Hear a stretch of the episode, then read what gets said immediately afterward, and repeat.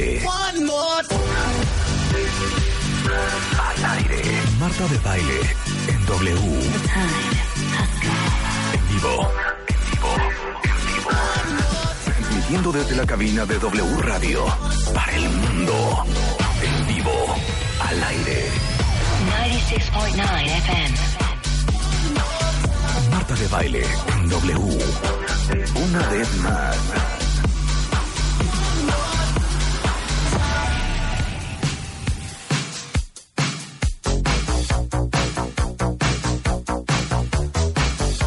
Diez de la mañana con cuatro minutos. Hoy es jueves. Y esto es WFM, un nuevo programa. A partir de hoy, de 10 a 1 de la tarde, con Rodrigo Mena. Bienvenidos.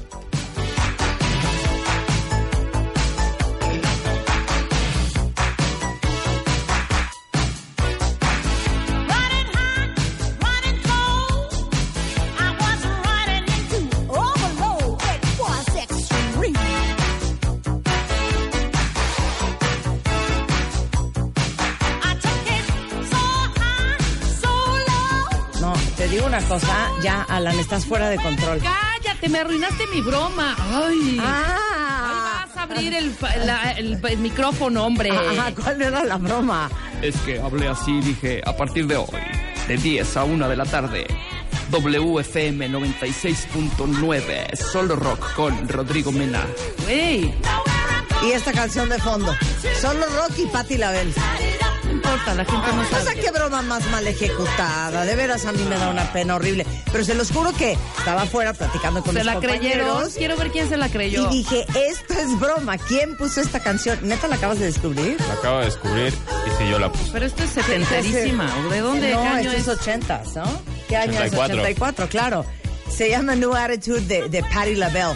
El Come me mandó una, ok. Patti LaBelle tiene otras canciones, no es esta. Sí, Ok. mucho no es mejores. esta. O sea, Muy mala, esta la- canción sí la hicieron con puro cinte, ¿eh?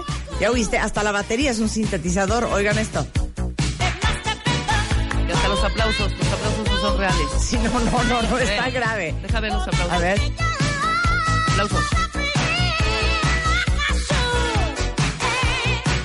Grave, grave, grave esta canción. Esta rola es para ser realmente aeróbico. Ven, chiquito, no te desvíes en el camino incorrecto. A ver, necesito una luz. Si necesitas una luz, no es esta. A ver, quiero ver, quiero ver qué, qué me mandó el Come. A ver, ponme la canción del Come. A ver. A ver. Es un remix. Claro, así hay que empezar el jueves. Ya, empieza el fin de semana. ¡Súbele, Willy!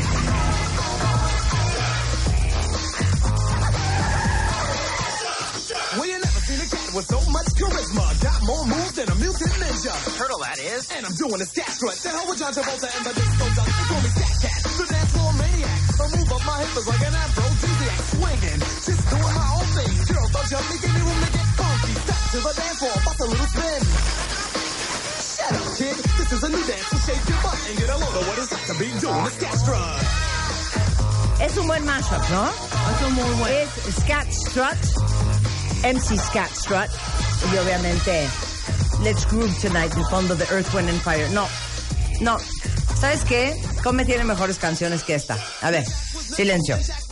Dame tu mano, Alan. A ver. Esto no es una clase, nada más Pero es un déjenla- pequeño regalo. Déjenla de fondo, no hagan así abruptamente. No, es que esto es una, Pero una no me conversación regañes, seria. edúcame. Exacto, no te voy a regañar. Venga. Mira, chiquita. Si quieres algo ochentero, discotequero padre, Ok. eh, que no suene tan Donna Summer o tan, ya sabes, Van McCoy o tan como rollo setentero discoteco. O Earth, Wind and Fire, by the way. Ya te voy a poner esta bonita canción. Ok. ¿Sabes quién es Toto? No. Ok. Toto es una banda integrada por los hermanos Porcaro. Tú sí sabes quién es Toto, ¿verdad, Elios? No, tampoco. Ok. No, no, sí sabe, ¿cómo no vas a ver? ¿Te acuerdas de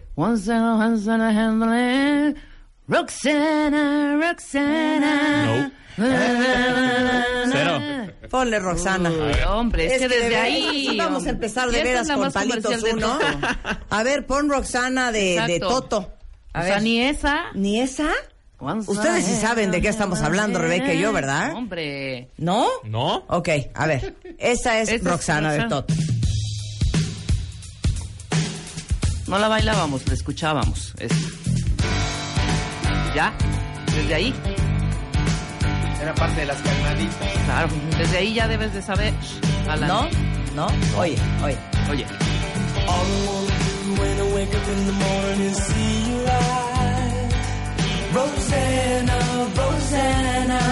¿Ya? Ya, ya lo ubiqué. Yo Ok, creo que ya lo ubicaste. confundido porque dije Roxana y es Ok, Roxana. ok. Rosanna. ¿Qué tal, Helios? ¿Ya?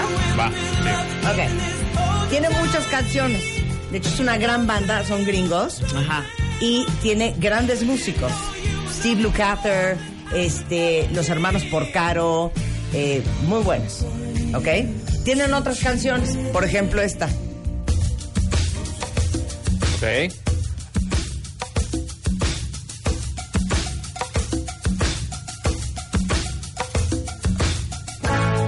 Ah, claro, esa sí la se- conozco. sí. Esta se llama África. Sí. No América, no Oceanía. África. África. África. Continente. Entonces, No es la de Shakira. no, no es la de Shakira. Ok. Qué horrenda esa canción de Shakira, francamente. ¿No les parece horrenda esa canción del Mundial pasado? Eh, digamos que cuando le ves la cadera se te. El Waka Waka, un horror. Pero ve qué bonito. Me gusta. Only whispers of some quiet conversation. Esto es lo que hicieron los de Toto en los ochentas. Pero ellos desde los setentas andan dando vueltas. De hecho, hay una gran canción que es mi favorita de Toto, 70. que, que vale la pena que también tengas en tu podcast. ¿Cuál es? Es que estos son clases a los millennials, que veo, ellos. es lo que veo. Este es de 1978. Entonces, ellos son muy famosos por el beat y las percusiones. Son siempre muy característicos. Y, y- y nuevamente, Toto eran grandes músicos de estudio, lo cual me va a llevar a ponerte lo que en realidad te quería poner, pero ya me encontré dándote una clase de Toto. Ok. Este es el 78, Ok. es otro estilo, pero lo vamos a hacer el coro.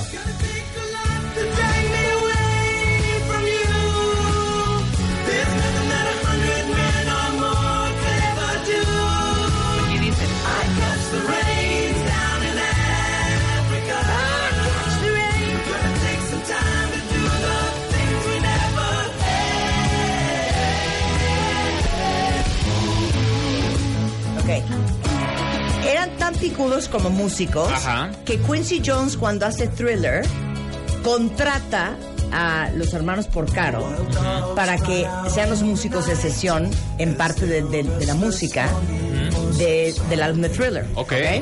¿Ya vas bien? Va. Ok. Esta es la del 78, que es mi favorita. A ver. Échala. La Muy joya. diferente. Una joya. Claro, lo que pasa es que en los 80 ya le dieron un giro porque ya estaba de moda más el pop rock.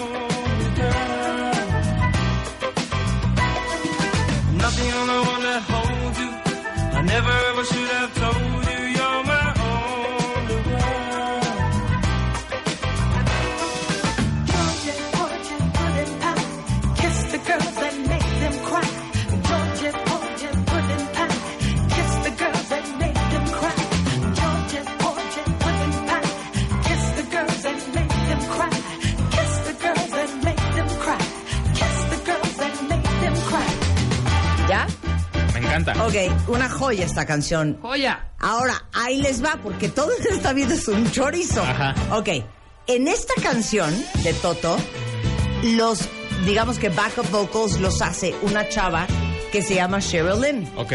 Entonces Cheryl dijo, ¿y a mí nadie me va a ayudar? Entonces le dijeron, con mucho gusto. Entonces, David Foster, que es un escritor gringo famosísimo, eh, escribe esta canción para Cheryl Lynn y en esa sesión, imagínense ustedes que David Page hace los keyboards, este, James Gadsden hace los tambores, Ray Parker Jr., ¿se acuerdan de Ghostbusters? Hace la guitarra y nace lo que te quería enseñar en esta clase al principio. Suéltala.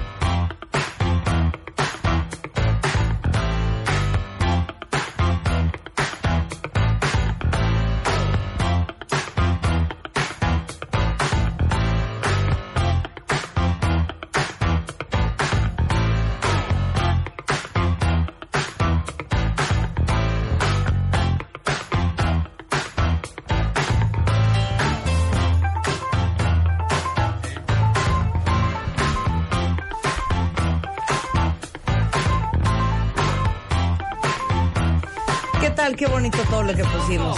¿Les gustó todo lo que pusimos hoy? Cañón. Me gusta. Bueno, pues déjenme decir que el bajo de esto era Jeff Porcaro, Ah, que Dios lo tenga en su santa gloria, hermano de Steve Porcaro, y como todo es un chorizo, no me lo van a creer, pero la canción de The Girl Is Mine, de de Michael Michael Jackson, Jackson. ¿se acuerdan The Girl Is Mine? Ese disco lo produjo Quincy Jones. Que produjo Quincy Jones. Este, ¿dónde está lo de Toto? ¿Dónde estoy en Toto? ¿Dónde estoy en Toto?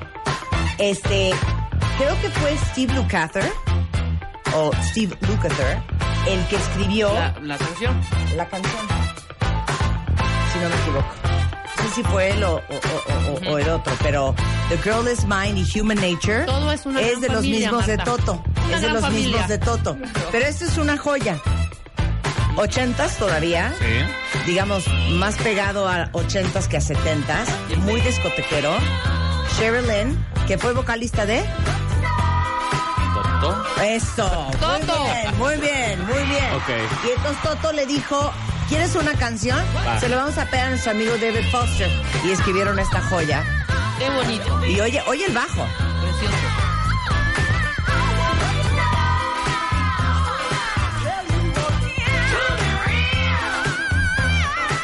Las clases para millennials cuentavientes. Hoy jueves 10, 19 de la mañana en W Radio. Les contamos lo que vamos a hacer. Tere 10 en the house. Vamos a hablar de si es una buena idea ser brutalmente honesto con tu pareja o si de repente hay cosas que uno tiene que medio disimular. Sí, que te las guardas. Exacto. ¿Tienes Álvaro Gordoa. Tu pareja no. ¿Qué hacer cuando ahora sí que metemos la pata? A ¿Cómo, como cómo sea. componerla? ¿Cómo componer cuando la regamos terriblemente? Y Helio Herreres en the house, paradigmas del mexicano chingón. Hola. ¿Cómo estás, querido? ¿Te gustaron las canciones que pusimos hoy? Mucho, me llevaste Pues- a cuando yo era muy chavito. Pues claro. Muy padre. La, la- la- la música sonaba música. Exacto, Se, se- anda. se grababa La con, música con- con sonaba instrumentos música. acústicos. O sea, sí, se bien. grababa con músicos de sesión. Sí sabían tocar. Tocaban bien. Claro. Sí, Oye, muy distinto. No muy por distinto. nada Quincy Jones le habló a los hermanos por caro a, a ver, vénganse a tocar en el disco de Thriller de. Michael Jackson. Muy bien. Sí, o sea, no padre. era con cinte. Gran inicio de programa. Elio Herrera es director general de HH Consultores con más de 26 años de experiencia en el área de capacitación humana, motivación, superación personal, desarrollo empresarial y es experto en hacer tus equipos, equipos de ventas que sean unas máquinas para vender. Y hoy vamos a hablar, claro, paradigmas del mexicano chingón. ¿Qué tal, eh? Imagínense ahorita, por favor, que nos acabamos de inyectar el suero de la verdad. Este, gente que nos está escuchando, pongan rápidamente sus dedos en el Twitter porque les voy a pedir que participen, ¿ok? Ya hizo efecto el suero de la verdad, no puedes decir mentiras. Y yo les pregunto, sin poder decir mentiras, ¿cómo es la gente? ¿Cómo es la gente? Adjetivos calificativos, ¿cómo es la gente? Eh, inteligente, Inteligente. Capaz, participativa, participativa. ¿Qué nos contestan en redes? Responsable, consciente. Ok. A- Eh, ¿Cómo somos los mexicanos? ¿Cómo son, cómo, cómo son los mexicanos? Yo quiero pensar que así. Creativos. Creativos. Echados para adelante. Ingeniosos, Ingeniosos. chambeadores, Ok, ¿y los alemanes cómo son los alemanes? Disciplinados. disciplinados, estructurados, ah, diplomáticos. automotivados, serios. Ok, ¿y eh, cómo son los formales, Los accountable. franceses son un poco soberbios. Ok, ya empezamos a salir con las negativas porque estaban muy positivas, niñas muy positivas. Ah, ¿quieren que digamos la neta? Exacto, el suero de la verdad. Va otra vez. Suero de la verdad. Ah, ok, es que me, me perdí lo del suero de la verdad. Ok, va otra vez. Va otra vez. Suero de la verdad. ¿Cómo es la gente? Sales ahorita a Tlalpan y periférico, vas manejando, ¿qué te encuentras? Neurótica, estresada, irritable, grosera, Sí. este, em, em, ¿Cómo son los, este... Impaciente, enojada. Impaciente, Paciente, enojada, enojada. floja, este, machista, sí, sí, sí, intolerante. intolerante. ¿Cómo serán los eh, norteamericanos? Los gringos, ¿cómo son los gringos? eh, gordos, pesados, Gordos, creídos, Ah, Pero también di cosas engreídos, buenas engreídos, Fríos. eh, oye, eficientes, Eficientes, eh, claro. profesionales. Eh, bueno, esa Eh. es nuestra percepción de estas personas, ¿no? ¿Cuáles serían los paradigmas que definen a un mexicano como un mexicano chingón? Si tú dijeras, a ver, somos chingones por... Pues lamentablemente nos definimos... no nos rajamos. Eh, somos valientes, Valientes. somos chavos pa'lante. Lamentablemente nos definimos más por cosas que a la hora de la hora, yo me pregunto qué tanto deberían de veras de definirnos como el mexicano chingón. El mexicano chingón se define como mujeriego. Somos buenos para las viejas. Ay, no. Bueno, pues es que lo dice el mexicano hombre chingón. A ver. ¿no? El mexicano chingón se define como bebedor. Yo aguanto mucho, compadre, no sabes. Ayer estuve en la fiesta, me ahora metí sí que, tres ahora sí que, ¿qué tal eso? Yo chupo como esponja, Eh, güey. ah, exactamente, ¿no? Y, ¿eh? absorbo, ¿no? Somos valientes. Los trofeos son, Sí, me eché, nos echamos cinco botellas de Bacardí y éramos cuatro. Exacto. Ay, y eso? eres Güey, mi los héroe, soy de... Yo te tengo tres viejas, güey. Cada una en su casa y Dios en la de todos. Uh, ¿No? Exacto. Este, llegamos a ser machos, nos definimos como machos, nos definimos como tranzas. El que no tranza, No avanza. no avanza. ¿no? Este, eh, si, se puede, sí, se ríe de todo. Tenemos un gran sentido del humor. Paréntesis, Helios. Está cañón. Lo del que no tranza no avanza. No, está muy cañón. Claro. Muy, Está muy, muy, cañón. cañón. que eso lo tengamos tatuado en el alma, Tan arraigado. tan arraigado, Ajá, cañón. en un momento en donde estamos haciendo todo ¿Por cambiar? Por combatir la anticorrupción, la corrupción. Por cambiar, así es. Vaya, cada uno de estos eh, eh, como estereotipos de lo que auto nos, de- nos autodefinimos como fregones, podríamos desglosarlo porque más que creen, este, si somos fregones en eso, ¿qué es lo peor? Fíjate tú, comelones. Ah, pues le preguntamos entonces a la UNESCO y resulta ser que ya Estados Unidos no es el país más lleno de obesos, es México el país más lleno de obesos. Tristemente, sí, sí somos muy fregones para comer. ¿no? Este, wow, yo no sé si se- no es motivo de orgullo, pero sí, efectivamente, según la UNESCO, este, somos los más comelones. Borrachos. Pues, ¿qué crees? Los mexicanos tenemos fama de fiesteros, de aguantar mucho, pero México ocupa la posición número 10 de consumo de alcohol. ¿No? Es broma. No. 7.2 litros de alcohol por persona es lo que consumimos en este país.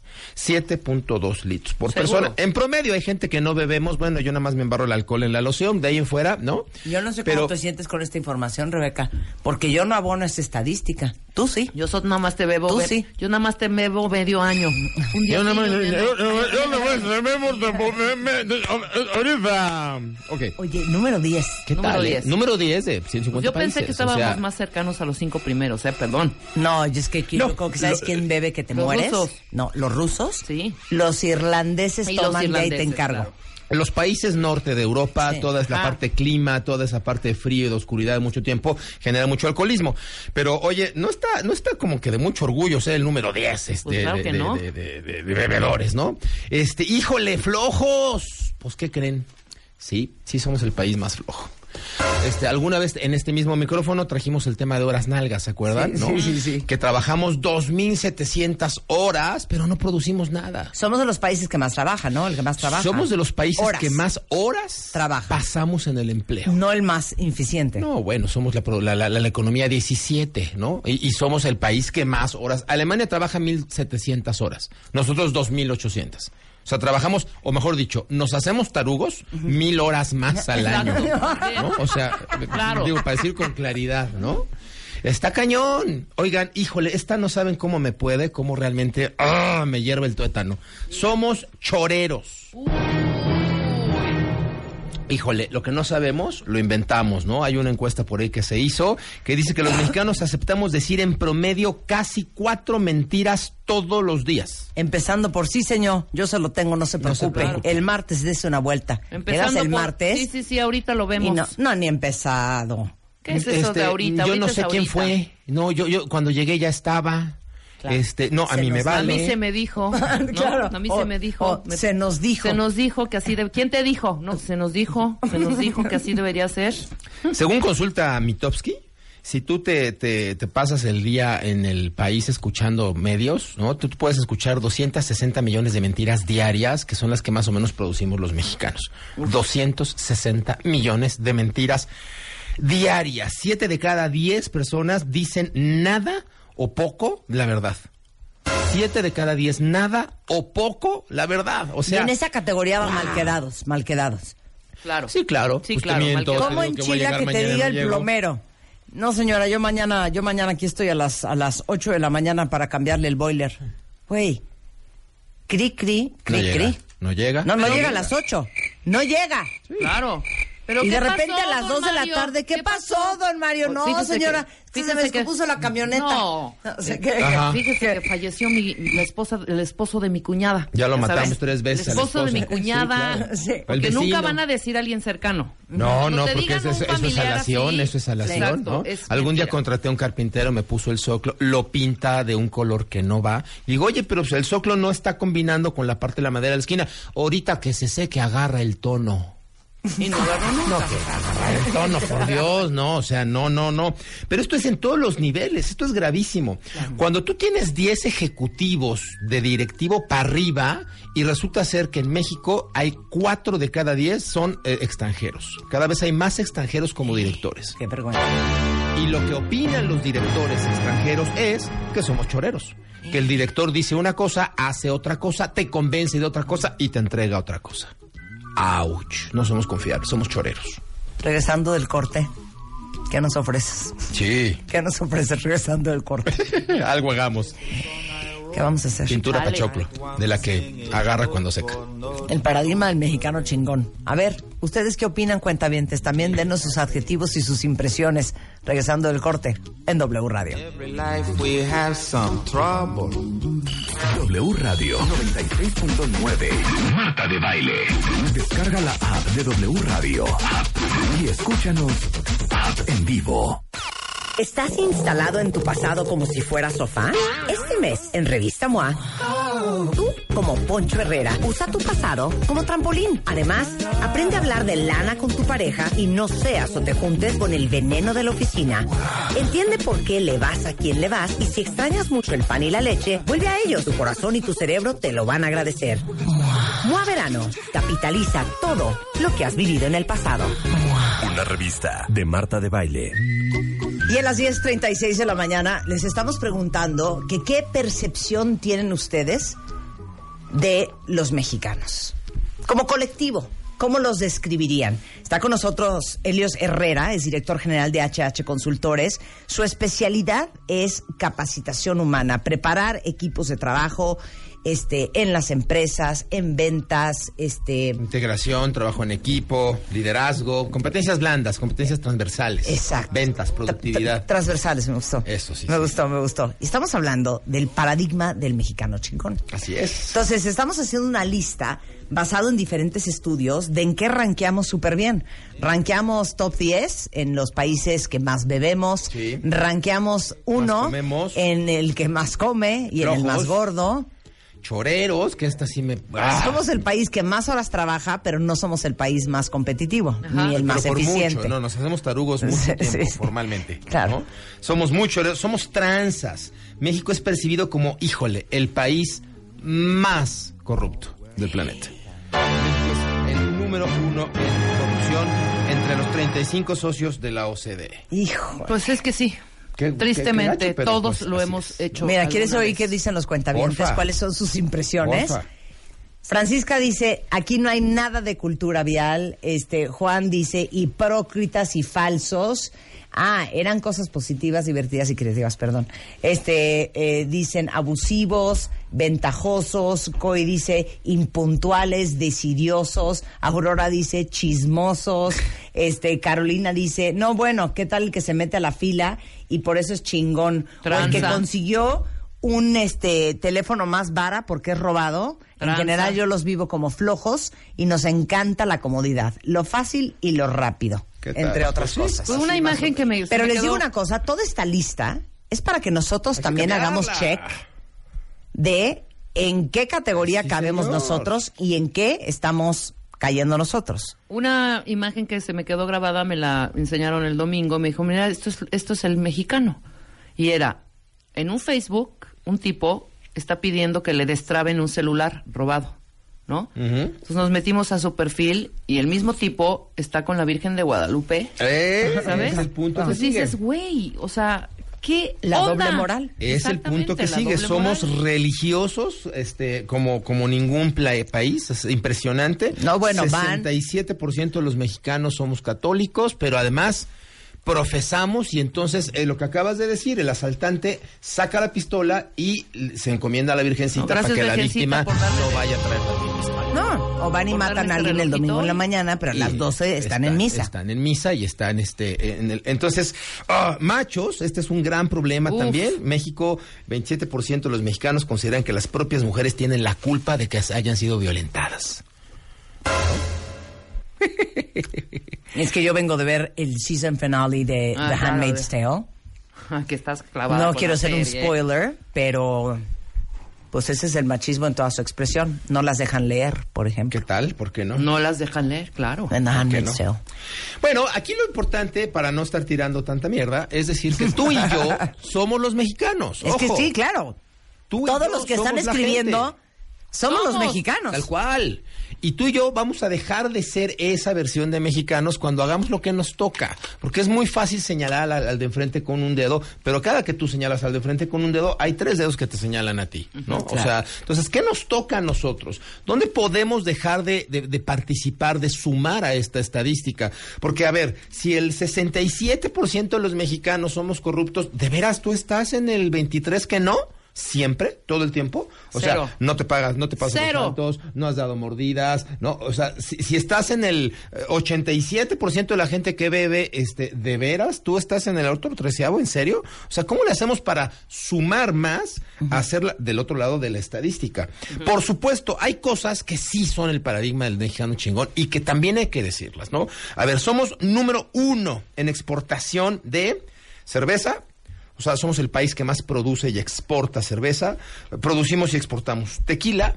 Producimos y exportamos el 30% de, la, de los aguacates del planeta, ¿no? Este, El somos- 30% de los aguacates. O sea, tal? tres de cada 10 aguacates del mundo son mexicanos. ¿No? ¿Qué tal el aguacate? ¿Qué tal? ¿Qué no? tal el Somos aguacate? muy productivos. ¿Qué tal el Es aguacate? una, es un- Es un- una joya. Es un elixir. Pero fíjate, haciendo, haciendo paréntesis en el aguacate, ¿no? Fíjate que tú siembras el huesito de aguacate hoy y la plantita se va a tardar siete años en dar el primer aguacate. Entonces, eso, eso, eso nos, nos dice un poco de tolerancia, nos dice un poco de Paciencia. paciencia, de persistencia, de esperar que las cosas fluyan, de no querer el resultado inmediato, ¿no? Este, bueno, tres de cada diez aguacates del planeta salieron de México. Somos muy buenos exportando limones, 32.3%, es decir, 515 millones de dólares en limones, ¿eh? ¿Qué tal? Es lo que generamos. Este, fabricamos pantallas plasmas, somos el, el país que aporta más pantallas plasmas. Este, somos número uno en destinos de cruceros internacionales. Eso también es el mexicano chingón y es el México chingón, por supuesto. Somos número uno en producción de contenidos para televisión. Esto es, esto es impresionante. Perdón, no sé cómo, ¿eh? Pues, pues lo Bueno, somos. las No sé cómo, ¿eh? Pues sí, Serán claro. las telenovelas. Totalmente, totalmente. Pero No, también ¿Sabes las qué? series, ¿Sabes qué, Elios? pero- Cosas choreras. Oh, bueno, pues son números. No, ¿Yo sí. qué digo? No entiendo, ¿eh? Ahí ves- está.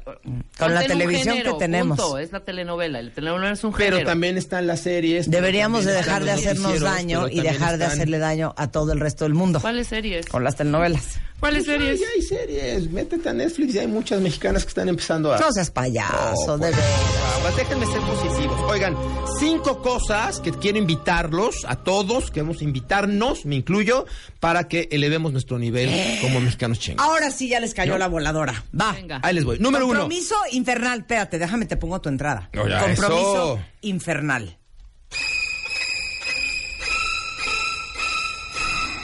Venga. Esto es lo que tenemos que cambiar. Esto es a lo que nos tenemos que comprometer. Número uno, seamos más creativos. Ok. La productividad hoy se genera con creatividad, no con trabajo. Confundimos producir con trabajar. Hay gente que me dice, Helios, ¿cómo voy a salir adelante? Trabajando. No es cierto. No es trabajando, es creando. Creando. Si trabajar hiciera millonarios, los barrenderos serían millonarios. Con todo respeto a los millonarios. Digo yo a los barrenderos. El trabajo per se no genera productividad. Lo que genera productividad es la innovación y la creatividad. ¿Cómo encuentro formas nuevas de solucionar viejos problemas? ¿Cómo las ideas las bajo al día a día y entonces aporto desde mi talento, desde mi intelecto, desde mi innovación? Entonces, apuesta número uno, seamos más creativos. Evidentemente, Eso lo significa somos. que no existe en nuestro vocabulario. Cuando alguien es creativo, nunca te va a decir, no, pues es que no se puede. Siempre nunca. se puede. Porque siempre va a encontrar la forma de que sí se pueda. siempre busca el cómo sí. Siempre busca el cómo sí. ¿No? Este, número dos, comprometámonos con la productividad. Eh, eh, decíamos hace unos minutos del, del- de las horas nalga, ¿no? Trabajamos 2.700 horas al año, o sea, somos trabajadores. El tema es que calentamos la silla, no estamos comprometidos con el resultado, con la productividad. Oye, le hiciste la llamada, le llegó el correo, yo, yo ya lo mandé. Sí, pero por mandarlo no se no, no, no O sea, genera. Oye, ¿le hablaste? Sí, pero no me contestó. Exacto. Entonces yo ya cumplí, yo ya le hablé. ¿No? Pues no me contestó. Ya el problema es del otro. Oye, pero entonces no cerraste el, el- el pedido y el... y- y- no, pues es que no, no estaba. Pero yo, yo aquí estuve. ¿Sabes qué de qué hay que dar clases aquí? De para qué se usa un email, para qué se usa el WhatsApp, para qué se usa una llamada.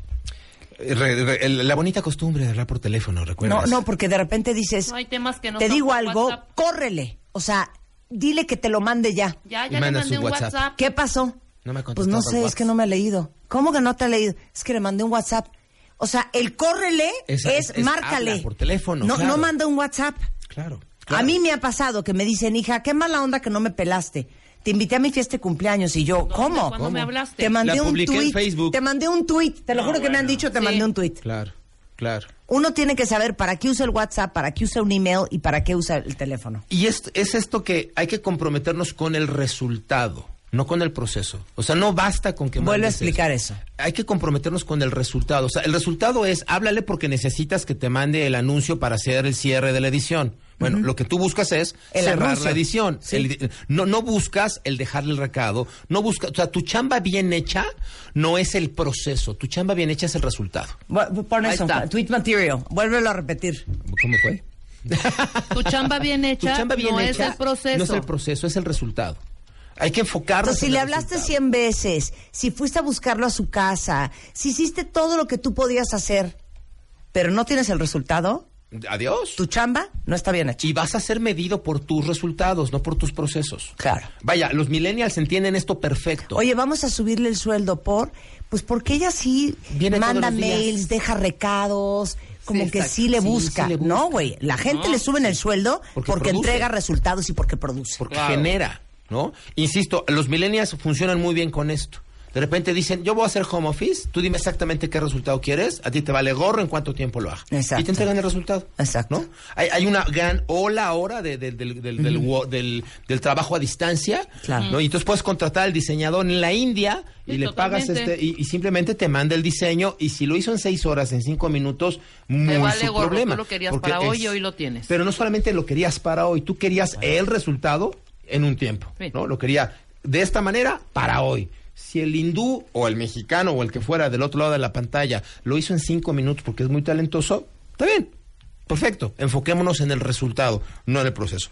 Este, gente, tenemos que aprender a negociar y a vender.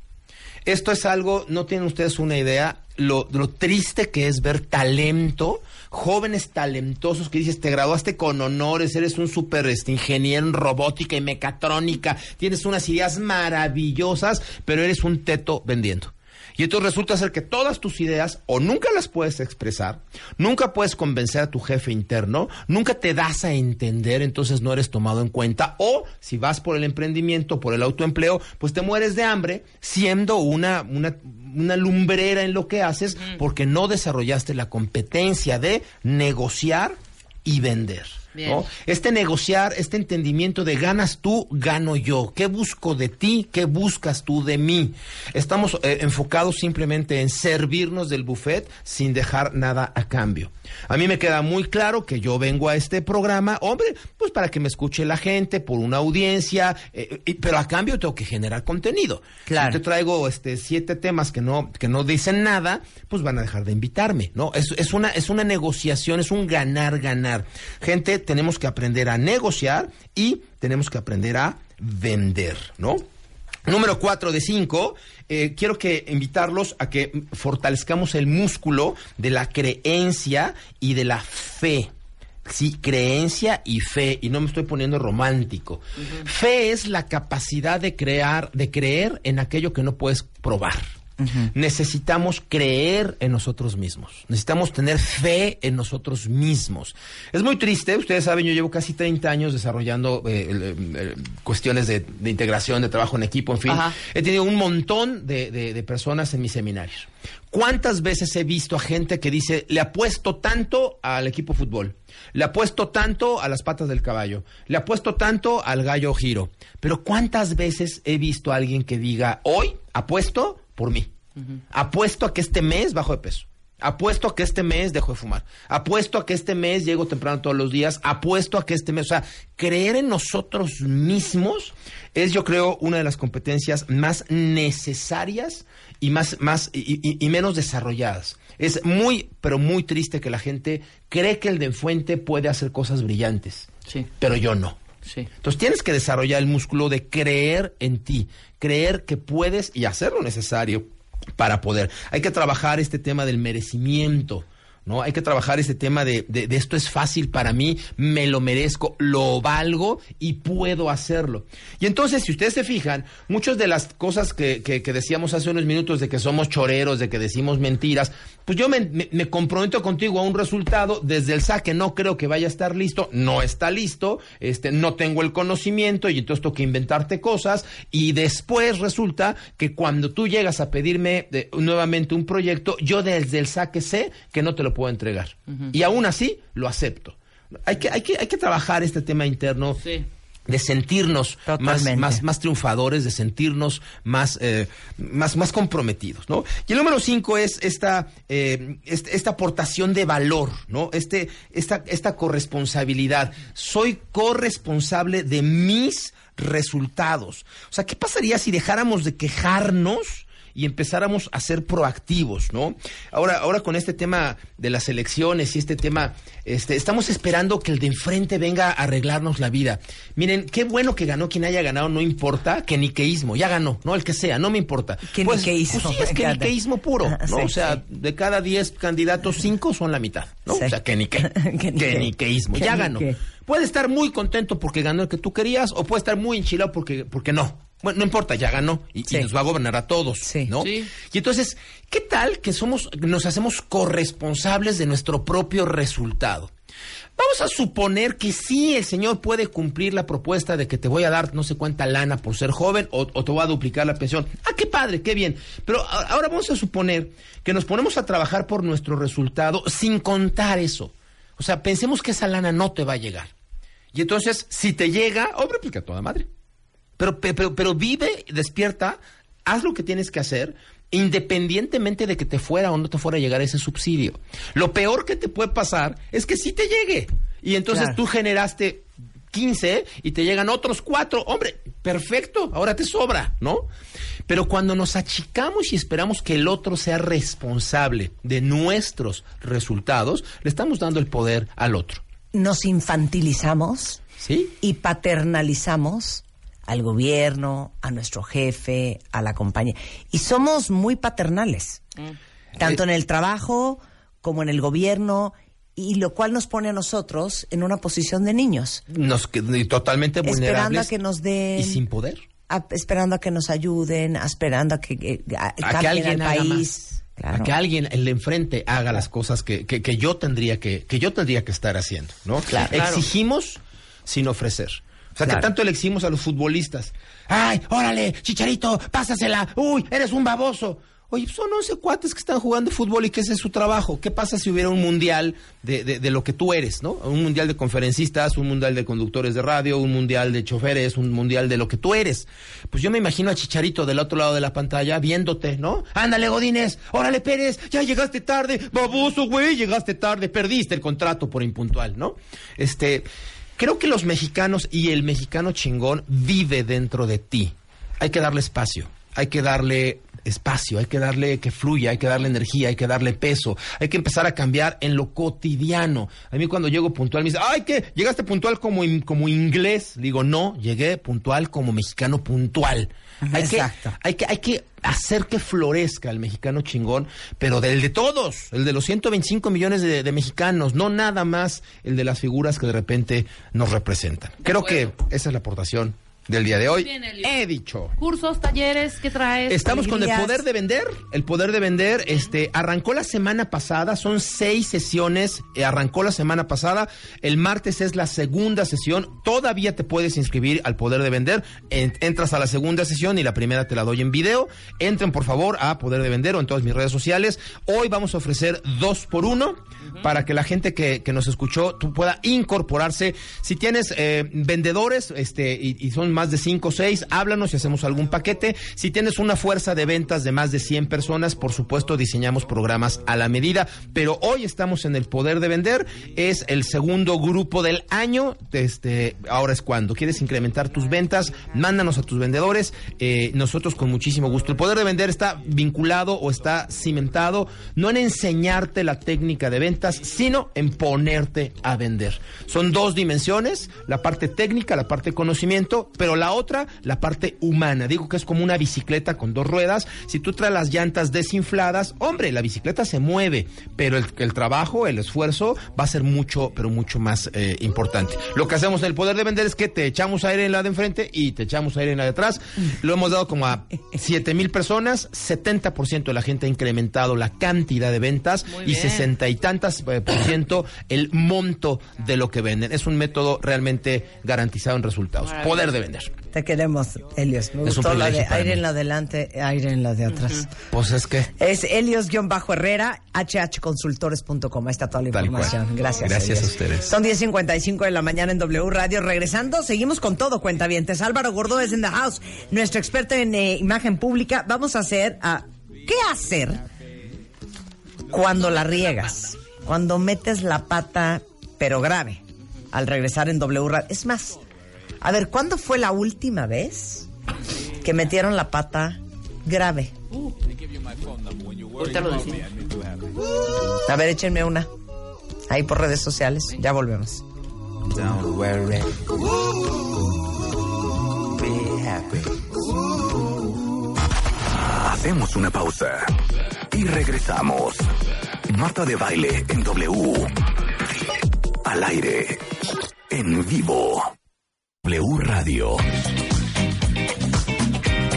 Son las 11.07 de la mañana en W Radio. Les preguntamos ahorita antes del corte que cuándo fue la última vez que la regaron. ¿Pero qué es regar? Es Danos cuando- ejemplos. Es cuando metemos la pata, pero no, no vamos a hablar de aquellas como, por ejemplo, cuando te equivocas al decirle el nombre a alguien, este, por ejemplo, si No, son eras- metidotas de pata. Son metidos de pata. Es cuando tenías que estar en la chamba y le tenías que mandar el mail a alguien y la verdad es una relación complicada y le mandaste el mail equivocado diciendo ya no aguanto estos imbéciles y se lo acabaste mandando al proveedor, no al cliente. O que igual, ¿no? Hiciste un error terrible que inclusive le está haciendo perder dinero a la compañía en la que trabajas. O sea, eh, le, le puse un cero de más a la, a la petición, ¿no? Entonces, y adiós, y, y pierdes mucho. O pueden ser también cosas tan sencillas como chocaste un coche que es prestado. Ya sabes, o, o eres tal vez joven y tus papás te dieron un coche y lo chocaste, o pierdes el anillo de compromiso. O sea, pierdes ese tipo de cosas que dices, metí la pata, es un error, me equivoqué y ahora me siento muy mal, pero la otra persona se va a enojar conmigo terrible. Sobre todo cuando cometes un error que al otro le enoja. No le entristece o la decepción, eso es como cuando eres infiel, ¿no? La otra persona, además de enojarse, va a ser mucho más la tristeza y la decepción. Claro. Cuando claro. es este una equivocación de ay, estás embarazada, y no, este, ay, perdón, este, pensé que estabas embarazada, eso es más una vergüenza que le estás haciendo pasar a la otra persona.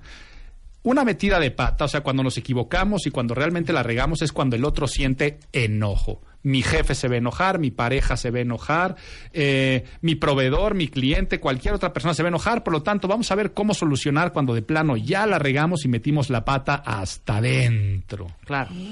Ay, no, mira, Prince dice, el viernes le dije a mi jefa que yo no iba a hacer algo porque no me correspondía. Ay, no digan esas pasas. frases. Y obviamente me levantaron una amonestación y ahora yo soy el malo de Malolandia. Pero No, déjame, aquí malo hago una no pausa. ¿eh? Hago una pausa. Eso no fue una metida de pata, porque eso no fue un accidente, eso no fue un error que cometimos. Eso, perdón aquí con todo el respeto, eh, que eh, aparte, aquí aprovecho, no digan con todo respeto cuando van a decir una tontería. sí, claro. Pero con todo respeto, eso fue una estupidez, o sea, eso fue una tontería como tal. Fue una grave equivocación haberle dicho eso a, a su jefe. jefa. Eh, cuando es un error es cuando generalmente tú no querías que eso pasara, o sea, tú no querías perder ese anillo de compromiso, Sí, tú no claro. querías chocar el coche prestado, tú no querías ponerle un cero de más a la propuesta. Eh, cuando eres infiel, quisiste ser infiel, o sea, digamos que no fue un error de, ay, me caí, me tropecé y este y- Tú y decidiste. nos dimos un beso. Eso no es- fue un error es algo que tú deci- es algo que tú decidiste. fue fue es diferente la metida de pata. Aquí ¿Qué estamos dicen? hablando de los errores. Mira, ¿Qué dicen? lista. Estaba yo hablando mal de mi jefe y no me di cuenta y llegó y escuchó. Eso sí, eso sí, porque eso fue sin querer. Es lo que el chavo del 8 decía, fue sin querer queriendo. Claro. Es lo que pasó. O sea, estaba haciendo algo malo, pero fue sin querer que me haya escuchado mi jefe. Es otro error que podemos ver que, que ahí sucedió. Te sigo leyendo A ver, los vamos a ver alguno así, una, una regadota. Ay, Dios mío. No, a ver, eso no es de regar. Lo acaba de, los acaba de regañar Álvaro. Es que metí la pata porque me enamoré de mi jefe, pero el sentimiento era mutuo, pero entonces se enteraron, pero entonces lo corrieron. O sea, es No, una a ver, decisión, no. O sea, como decíamos Tere y yo, ya saben que estoy haciendo los de baile talks en YouTube, entonces Sí. literal me siento a hablar con nuestros especialistas y hacemos un video de- para YouTube. Y le digo a Tere, pues eso de la infidelidad de, perdóname, cometí un error. Güey, no es un error. o sea, no ibas caminando en la calle y caíste encima de una vieja con las piernas abiertas. O sea, no manchen. Es una decisión. Sí, sí, sí. Totalmente. Vamos, t- tal, vez, tal vez la palabra que tenemos que utilizar nosotros para de- dejar de generar confusiones son estas cuestiones que son accidentales. O sea, es más bien una cuestión de accidente que me llegó a pasar, no lo tenía planeado, y por accidente le mandé el mail a la otra persona. pasó. O por accidente. Me mandan un mail pidiéndome un rollo, invitándome a una cosa, y entonces yo forwardeo, según yo en mi mente, el mail y le pongo a alguien de mi equipo. ¿Qué hacemos con esto? No hay manera. Qué flojera. No, bueno. Y esta vieja me está intense, intense. La copia a ella. Esto fue hace como siete años. Ahí no hubo una. La no, copia a ella. Ahí fue un accidente porque no fue una decisión tuya. O sea, Pero te digo algo, me vas a regañar. la pata, me vas a regañar, ajá. ya no hice nada. Ya no hiciste nada, que eso es, el, a decir, es el peor metiste error. la Perdón, pata. no me refería a ti. La vieja era la vieja del otro día. No, no, Eh, no, no, no, y quedas peor, quedas peor. no. Sí, quedas peor. No, pero fue un horror. Y es que ahí es donde viene el primer problema y aquí aprovecho. Lo que hacemos normalmente cuando suceden estos ex- accidentes es disculparnos. Y por favor, escuchen bien la palabra, no es lo mismo disculparnos que pedir perdón. ¿No es lo mismo? No. Cuando tú pides perdón, estás aceptando tu culpa. Cuando te disculpas, estás diciendo que no fue tu culpa. Estás diciendo, quítame a mí la culpa porque la culpa fue de alguien más. Ejemplo, llegas tarde y tú dices una disculpa, me tocó un accidente, se volteó un camión enfrente y no tenía para dónde moverme. Entonces ahí estás diciendo, sí, no es mi culpa estar llegando tarde. Sí. Si estás llegando tarde porque te quedaste dormido. Perdón, me quedé dormida. Ajá, entonces dices, perdón, me quedé dormido. Ahí no es una disculpa, porque sí, sí es culpa tuya. Lo que hizo Marta, por ejemplo, es tratar de culpar a algo más y generalmente culpamos poniendo pretextos y a veces mintiendo. Es que, fíjate que el- yo lo iba a mandar, pero lo que pasó es que mi teclado eh, se, se queda trabado el cero desde hace mucho tiempo, entonces por eso es que en vez de poner este eh, un millón puse 10 millones eh, y, y fue esa la... A ver, de todas formas, es un error tuyo, fue una equivocación. Entonces, no tenemos que recurrir a la disculpa y mucho menos al pretexto. ¿Qué es lo primero que tenemos que hacer cuando saber que metimos la pata de esta forma accidental porque cometimos un error? Primer punto es recurrir a la honestidad, aceptar que la regamos ante nosotros y aceptar que la regamos ante los demás. ante el auditorio. Claro. Porque Diana llegó una hora tarde en un examen de maestría, porque se hizo bolas con la hora. Ella era sinodal y no podían empezar sin ella. Y cuando llegó, el auditorio entero lleno. Y ella así de perdón. Y no te queda de otra. Para recurrir a la honestidad, lo ideal es nosotros adelantarnos Ajá. al problema. Me refiero, cuando nos pasan este tipo de situaciones, esperamos a que nos cachen en vez de aceptar que ya la regamos. ¿Qué es eso? Chocas el coche, eh, el adolescente que le prestó el coche al papá, o es más que hasta se robó el coche del papá y lo chocó, en ese momento lo que hace es me voy a quedar calladito y ojalá no se dé cuenta. Y cuando la persona se da cuenta, el error es doble o es triple. De eh, claro, claro. ¿Ok? Si tú, ay, se me perdió el anillo de compromiso, me voy a hacer güey hasta que no se den cuenta y ojalá, entonces, en el momento que te cachan y tú dices, sí, la verdad lo perdí hace tres meses, el error va a ser doble o va a ser triple. Claro. Entonces, recurrir a la honestidad es adelantarnos, no tratar de ocultar nuestros errores. En el momento en el que nosotros llegamos a la oficina del jefe y decir, quiero hablar contigo, eh, cometí un error y este error le, sin duda le va a costar dinero a la compañía, ya es una forma de estar aceptando lo que pasó. En el momento de que decimos, te estoy llamando porque el coche que me prestaste lo acabo de chocar. En ese momento recurrir a la honestidad hace que el problema baje. Si esta mujer que llegó tarde al examen o que se equivocó de horario, te das cuenta de que vas a llegar tarde por algo que tú tienes la culpa, lo correcto es mandar un mensajito por WhatsApp, hablar por teléfono. Imagínense que yo vengo aquí a la estación de radio, eh, tengo aquí a las 11, me citaron, y por alguna razón que es mi culpa, voy a llegar tarde. Lo que tengo que hacer es hablar y decir, perdón, me, eh, me entretuvieron en una junta, voy a llegar más tarde al programa. O sea, aceptar la responsabilidad es el primer paso. Aceptar la responsabilidad. Ajá. ¿Saben qué? Aquí ni traten de lavarse las manos porque en la, en la Ciudad de México de entrada ni agua hay, ¿eh? Pero ¿cómo enchila cuando alguien se quiere lavar las manos? Cuando alguien quiere abrir la llave de agua y lavarse las Sí, manos. Por sí, ejemplo, sí. Güey, venías manejando el coche de alguien y chocas. Entonces te dice el- la persona, el dueño del coche, Oye, hija, te pasas. Pues, güey, tú también, güey, ¿para qué me vienes platicando? No, güey. O sea, güey, manejando. tráguense la Es eso, páguenla. Es el poner, pre- el Páguenla. poner pretextos y No, disculparnos no, es lo correcto, es el Es pedir que- perdón y aceptar. O, o que llegara nuestra cuenta de. Hija, no manches, llegaste una hora tarde. Pues sí, güey, pero pues no me mandan un recordatorio. Están viendo que ando con, con el mundo encima. Ese tipo de cosas. no se quieran lavar las manos. No hay nada que enchile más que la gente se quiera lavar las manos. A ver, ejemplo. Ejemplo. Oye, pero ¿qué pasó? Pues hija, estamos haciendo lo que más podemos. No, el punto es que no está el resultado. Ah, esa es el otra punto es que lo hiciste mal. Eso no es cagarla. El punto es que no, no, la cagaste. El punto es que no lo lograste. Sí, Entonces no busquen pretextos. Yo, generalmente trato de, Es que ya me enchilé otra de vez. explicar Es perfectamente. que no saben los no- pretextos cómo me ponen. Una cosa es poner pretextos de no hacer las cosas y no hay que cambiarnos de rumbo. Y otra cosa No. es cagarla y tratar de remediarlo. No, pero es que la riegan y luego, ¿pero cómo? Pues hija, pues estamos con mil cosas encima. No, eh, no busquen pretextos. Te voy a decir una frase, te voy a decir una frase, Marta, que se las vas a poder repetir cuando te pase eso. Dámela.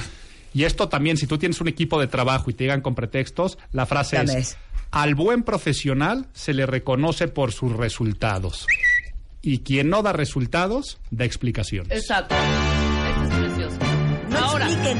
y hay No gente, expliquen. y hay gente Háganlo. que también se toma ya esa, ese, esa disculpa ya como ejercicio, ¿no? Ajá. Entonces, para que ya no, lo- como lo dijo la primera vez y tú le aplaudiste y decía, ok, está Por lo bien". menos lo aceptó, Ya claro, lo aceptas, claro. ¿no? Pasan Ajá. dos, dos semanas, tres semanas, la vuelve a regar.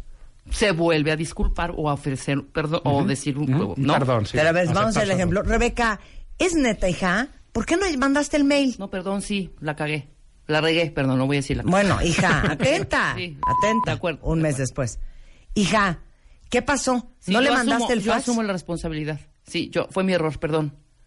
¿Sabes? Entonces, como la primera vez dices Entonces que ya honesta, pidiendo perdón ya, ¿no? ya es ejercicio También, también. de todos los Ajá. meses estarse Exacto, disculpando. exacto, Así exacto. teníamos unas trabajadoras. Ok, bueno, es que también claro. lo... Pero hasta eso no te caía tan mal. Mínimo decías, te voy a correr, pero eres No, honesto. ya- ya la o sea, es, vez- es mucho peor el que dices, te voy a correr porque además de, de no trabajar bien, me pones puros pretextos y puras explicaciones. Sí, claro. Mira. Pero sí, hay que dar resultados y eso es claro. Ay, que es clarísimo. Bueno, sí choqué el coche de mi novio, pero yo no quería manejar porque no me gusta manejar su coche, pero tuve que hacerlo porque él estaba borracho. Por eso, si chocaste, chocaste, hija. Ajá. No digas, pues sí, pero es tu culpa, güey, porque ¿para qué vas a tomar si traes el coche? Sabes que yo no quiero manejar. No, como verduleras. No, no. Páguenla, páguenla. Viene la No, ahí yo sí le doy la razón a esta pobre muchacha. O sea, ¿cómo no? Que el novio. No, se pone si el hasta las novio le trancas, reclama- Ah, claro. Si le No, reclama. si le reclama el novio, cosa. sí. Claro. Tú cállate, borracho. pero imagínate, Exacto. imagínate que el novio que el novio venía bulto de borracho. Exacto. O sea que ni siquiera se enteró que había chocado el coche. Lo correcto es que al día siguiente acepte su error y su responsabilidad. Y aquí viene la segunda estrategia que es maravillosa. Cuando tú aceptas tus errores o que dices ya me equivoqué, a la persona que normalmente se ve enojar exagera la, la perspectiva de los daños. O sea, Vean esto, es maravilloso. Chocas el coche, ¿no? Y le dice el novio a la novia al novio al día siguiente, oye, este, quiero hablar contigo porque pues pasó algo que la verdad no, no, no me siento nada bien, no estoy contenta y necesito que hablemos y que hablemos seriamente a ver si nos vamos a tomar un café. El No, otro ya. está diciendo, me van a cortar, me van a mandar a volar. Imagínate, chocas el coche, eres hija y chocas el coche de papá, ¿no? Sí, O sea, te robaste el coche y chocaste el coche de papá, algo que no le gusta. Sí, sí, sí. Y le hablas por teléfono a tu papá, no le mandas mensajito y le dices, oye, pa, este, lo que pasa es que me siento muy mal, estoy un poco desorientada y necesito hablar contigo a la oficina. Eh, pero ¿cómo en la oficina no podemos hablar en la casa? No, no quiero hacerlo en la oficina porque es algo que, pues de verdad quiero dar la cara y quiero, quiero hablar contigo porque no sé Qué qué. buena estrategia. Y entonces en ese momento el papá está embarazada. Ajá, este, piensa ¿qué 20,000 hizo? cosas Claro. peores. Piensa lo peor y ya cuando llega le dices, es que mira papá, es que choqué el coche. Ay, eso es lo de tonta, menos. Eso es lo de menos. Eso es lo de menos, claro. Ahorita lo mandamos al el- taller, pierdes, el, pierdes el anillo de compromiso y le dices a tu pareja, oye, es que me pasó algo, algo que me equivoqué y pues yo sé que esto te va a hacer sentir muy mal y te va a enojar muchísimo y prefiero que te enteres por mí a que te enteres por alguien más. Eh, vamos a hablar, te invito a cenar para... Híjole, ¿qué me va a decir este hijo de la fregada? Pues es que no sé, el otro me estaba dando las manos y se me fue por la coladera el anillo. Ay, eres un imbécil y para esto me hiciste una cena. Sí, entonces ahí vas a minimizar el enojo de la otra persona muchísimo. Buenísimo. Siguiente punto. Si no hacemos esa estrategia, lo que tenemos que hacer es reconocer el problema, crear un vínculo emocional y ofrece soluciones. No llegues con problemas, llega con soluciones. O sea, O sea, si Dale. le pusiste un cero de más a la propuesta y tú te equivocaste y ya te cacharon, lo primero es que vas a aceptar y vas a decir sí. Fue mi error. Fue un descuido total no haber checado la propuesta dos veces y es, eh, se te empiezan a salir las lágrimas, es el vínculo emocional. qué idiota eres. Eh, me, me tiene muy avergonzada, me tiene muy entristecida, eh, sé que la regué horrible, sé lo que están pensando de mí en este momento, están pensando que soy una estúpida y la verdad es que sí, soy un estúpido, soy un estúpido. Y luego las soluciones, pero no se preocupen, de la próxima quincena a mí me descuentan lo que le hice perder a la empresa. Y así hasta que yo deje de tener deuda con ustedes. Hasta ahí vas bien. En el- ahí vas Porque perfecto. cuando se voltean y te dicen, y si quieres correrme, lo entiendo. No, no sean payasos nah, no, también. no, no, porque también ¿Qué tienen que tal? cuidar. Cuando te dicen, Ajá. córreme, sí, sí, sí. me lo he ganado. No, no, no, no, no. Cuando una persona le dice si quieres correrme, la realidad no es que ya no quiere trabajar. La realidad es que quiere que lo corras para no, que lo es que te lo juro que es para correrlo en ese momento. Sí. Eh, entonces, O aquí- realmente sí quiere que lo, sí quieren que los No, sí, no, por te eso. lo Si una persona te dice, ¿sabes qué? Córreme. Que le digas, no, ¿cómo Chantaje. crees, Alan? Si te haces... No, Alan, tranquilo, ¿cómo crees? No, pero... pero vamos. Sí. Eh, si, pero si tú ofreces la solución, es... Ayer choqué, mira, papá, choqué el coche. Esto me tiene muy avergonzada. Sé que te he fallado, papá. No te gusta, además te mentí, agarré el coche sin tu permiso, eh, siento que te he fallado como hija. Todo es el vínculo emocional. Decir, pero papá, te lo prometo que yo voy a trabajar, si es que no trabaja o si le dan domingos, yo voy a pagar eso de mi domingo. Y normalmente la gente ahí es cuando te dice, ¿sabes qué? No hay bronca, lo pago yo. O, co- o al empleado. Sí. No, no te lo voy a descontar de tu sueldo. Sí, sí. Pero ten más cuidado la próxima vez. Pero tú estás, sub- eh, estás dispuesto a sacrificar algo. Exacto. Y eso es muy bueno. Pero regresando del corte, ahora sí les va a meter una arrastrada Álvaro, porque les va a enseñar a pedir una disculpa sin poner pretextos. Ofrecer, Comenzando, ofrecer, Marta, ofrecer. ofrecer una disculpa sin perdón. poner pretextos. Comenzando por eliminar del vocabulario la palabra pero. Al volver con Álvaro Gordoa, nuestro experto en imagen pública. De Baile. Síguenos en redes. Estamos en Instagram, Facebook, Twitter, YouTube y Spotify. ¿Estás instalado en tu pasado como si fuera sofá? Este mes, en Revista MOA, tú, como Poncho Herrera, usa tu pasado como trampolín. Además, aprende a hablar de lana con tu pareja y no seas o te juntes con el veneno de la oficina. Entiende por qué le vas a quien le vas y si extrañas mucho el pan y la leche, vuelve a ellos. Tu corazón y tu cerebro te lo van a agradecer. MOA Verano. Capitaliza todo lo que has vivido en el pasado. Una revista de Marta de Baile. Este mensaje es para todos los que, una vez más, están escuchando a Marta de Baile. Todos los días, de 10 a 1 de la tarde, solo por W Radio.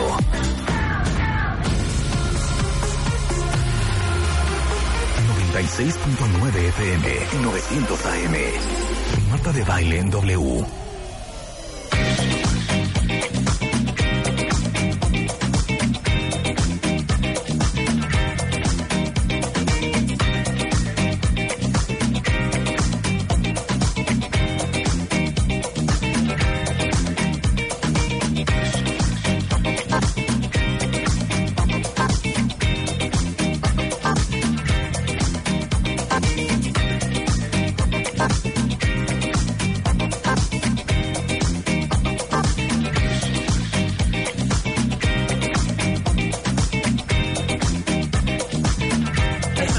Exacto, exacto. 11.33 de la mañana en W Radio. Se, armó la rebambaramba.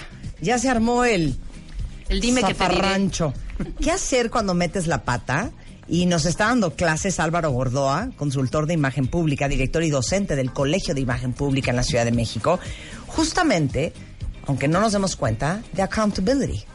De hacerte dueña de tu error, de hacerte dueño de tu regada y de tu metida de pata, de hacerte dueño del resultado y de pagar lo que haya que pagar. Sí, pero ya como lo dijimos, un par de veces en un, un lapso grande.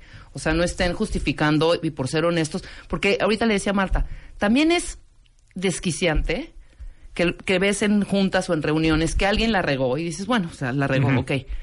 Y que notas que por dentro sí quiere como discutir su idea, que por qué sucedió. y Eh, por ah. querer quedar bien con el jefe o el director es, perdón, asumo, sí, yo asumo. sé", y, y le ves en los ojos esa... Una ardor Una ardor en. Chile. A ver, di, di, güey. O sea, di qué Entonces pasó. mejor di, güey. Pues es que esta estúpida no me mandó el papel. Puede ser también. Ese es el punto al que vamos a llegar ahora. Ok, pero entonces estamos en Pero- la lista de cinco, ¿qué? de las cinco pasos a hacer cuando metes la pata. Y entonces ya aprendimos que lo primero que hay que hacer es recurrir a la honestidad, o sea, aceptar el error. Lo segundo, una estrategia de exagerar la perspectiva de los daños, o sea, hacerlo creer más grande y para que después minimicemos la situación real. Luego, crear un vínculo emocional y ofrecer una solución, o sea, siempre dar una solución al problema que tenemos. Y ahora vamos así a la parte de cómo pedir perdón sin poner pretextos y cómo darle seguimiento, que son los últimos dos. Habíamos dicho que hay una diferencia entre pedir perdón y disculparnos, ¿ok? Cuando tú dices disculpa, es quítame la culpa porque la culpa la tiene alguien más. Cuando yo pido tu perdón, es que literalmente la estamos regando y estamos aceptando esta situación. ¿Qué pasa en el momento cuando estás en el contacto con la persona que está enojada? Con el jefe, con la pareja, con el cliente, esa persona estará enojada y cuando la persona esté enojada se deja llevar totalmente por la víscera, no por la razón. Por lo tanto, no entiende explicaciones. Esa soy yo. Ese eres tú. Me tienes que señalar ahí en silencio. Dilo al aire. Dilo al aire. Vieran cómo me señaló ahorita en silencio. Porque a mí Ustedes me porque no están hace- viendo. Hace 10 minutos. Ah, ok. ¿Puedo Dilo. poner un ejemplo rápido? Sí. Sí. Ok. Le mandan a un mail a Marta de una cosa que nadie nos enteramos, ¿no? Y bueno, me contacta, como no contestó la señora directora ese mail, pues me contactan y yo digo, sí, era algo importante y era un tema padre, ¿no? Me habla y te estoy odiando de una manera. Y, y mi respuesta fue inmediata, dije, ¿qué hice? Es que no es posible. ¿Yo qué? Que me mandan un mail, me pide no sé qué, obviamente yo le hablo a otra persona para uh, Cotejar. discutirlo, cotejar, y me dice esa persona, no, de ninguna manera se hace ese tema. Y ahí vas tú y, y dices que sí.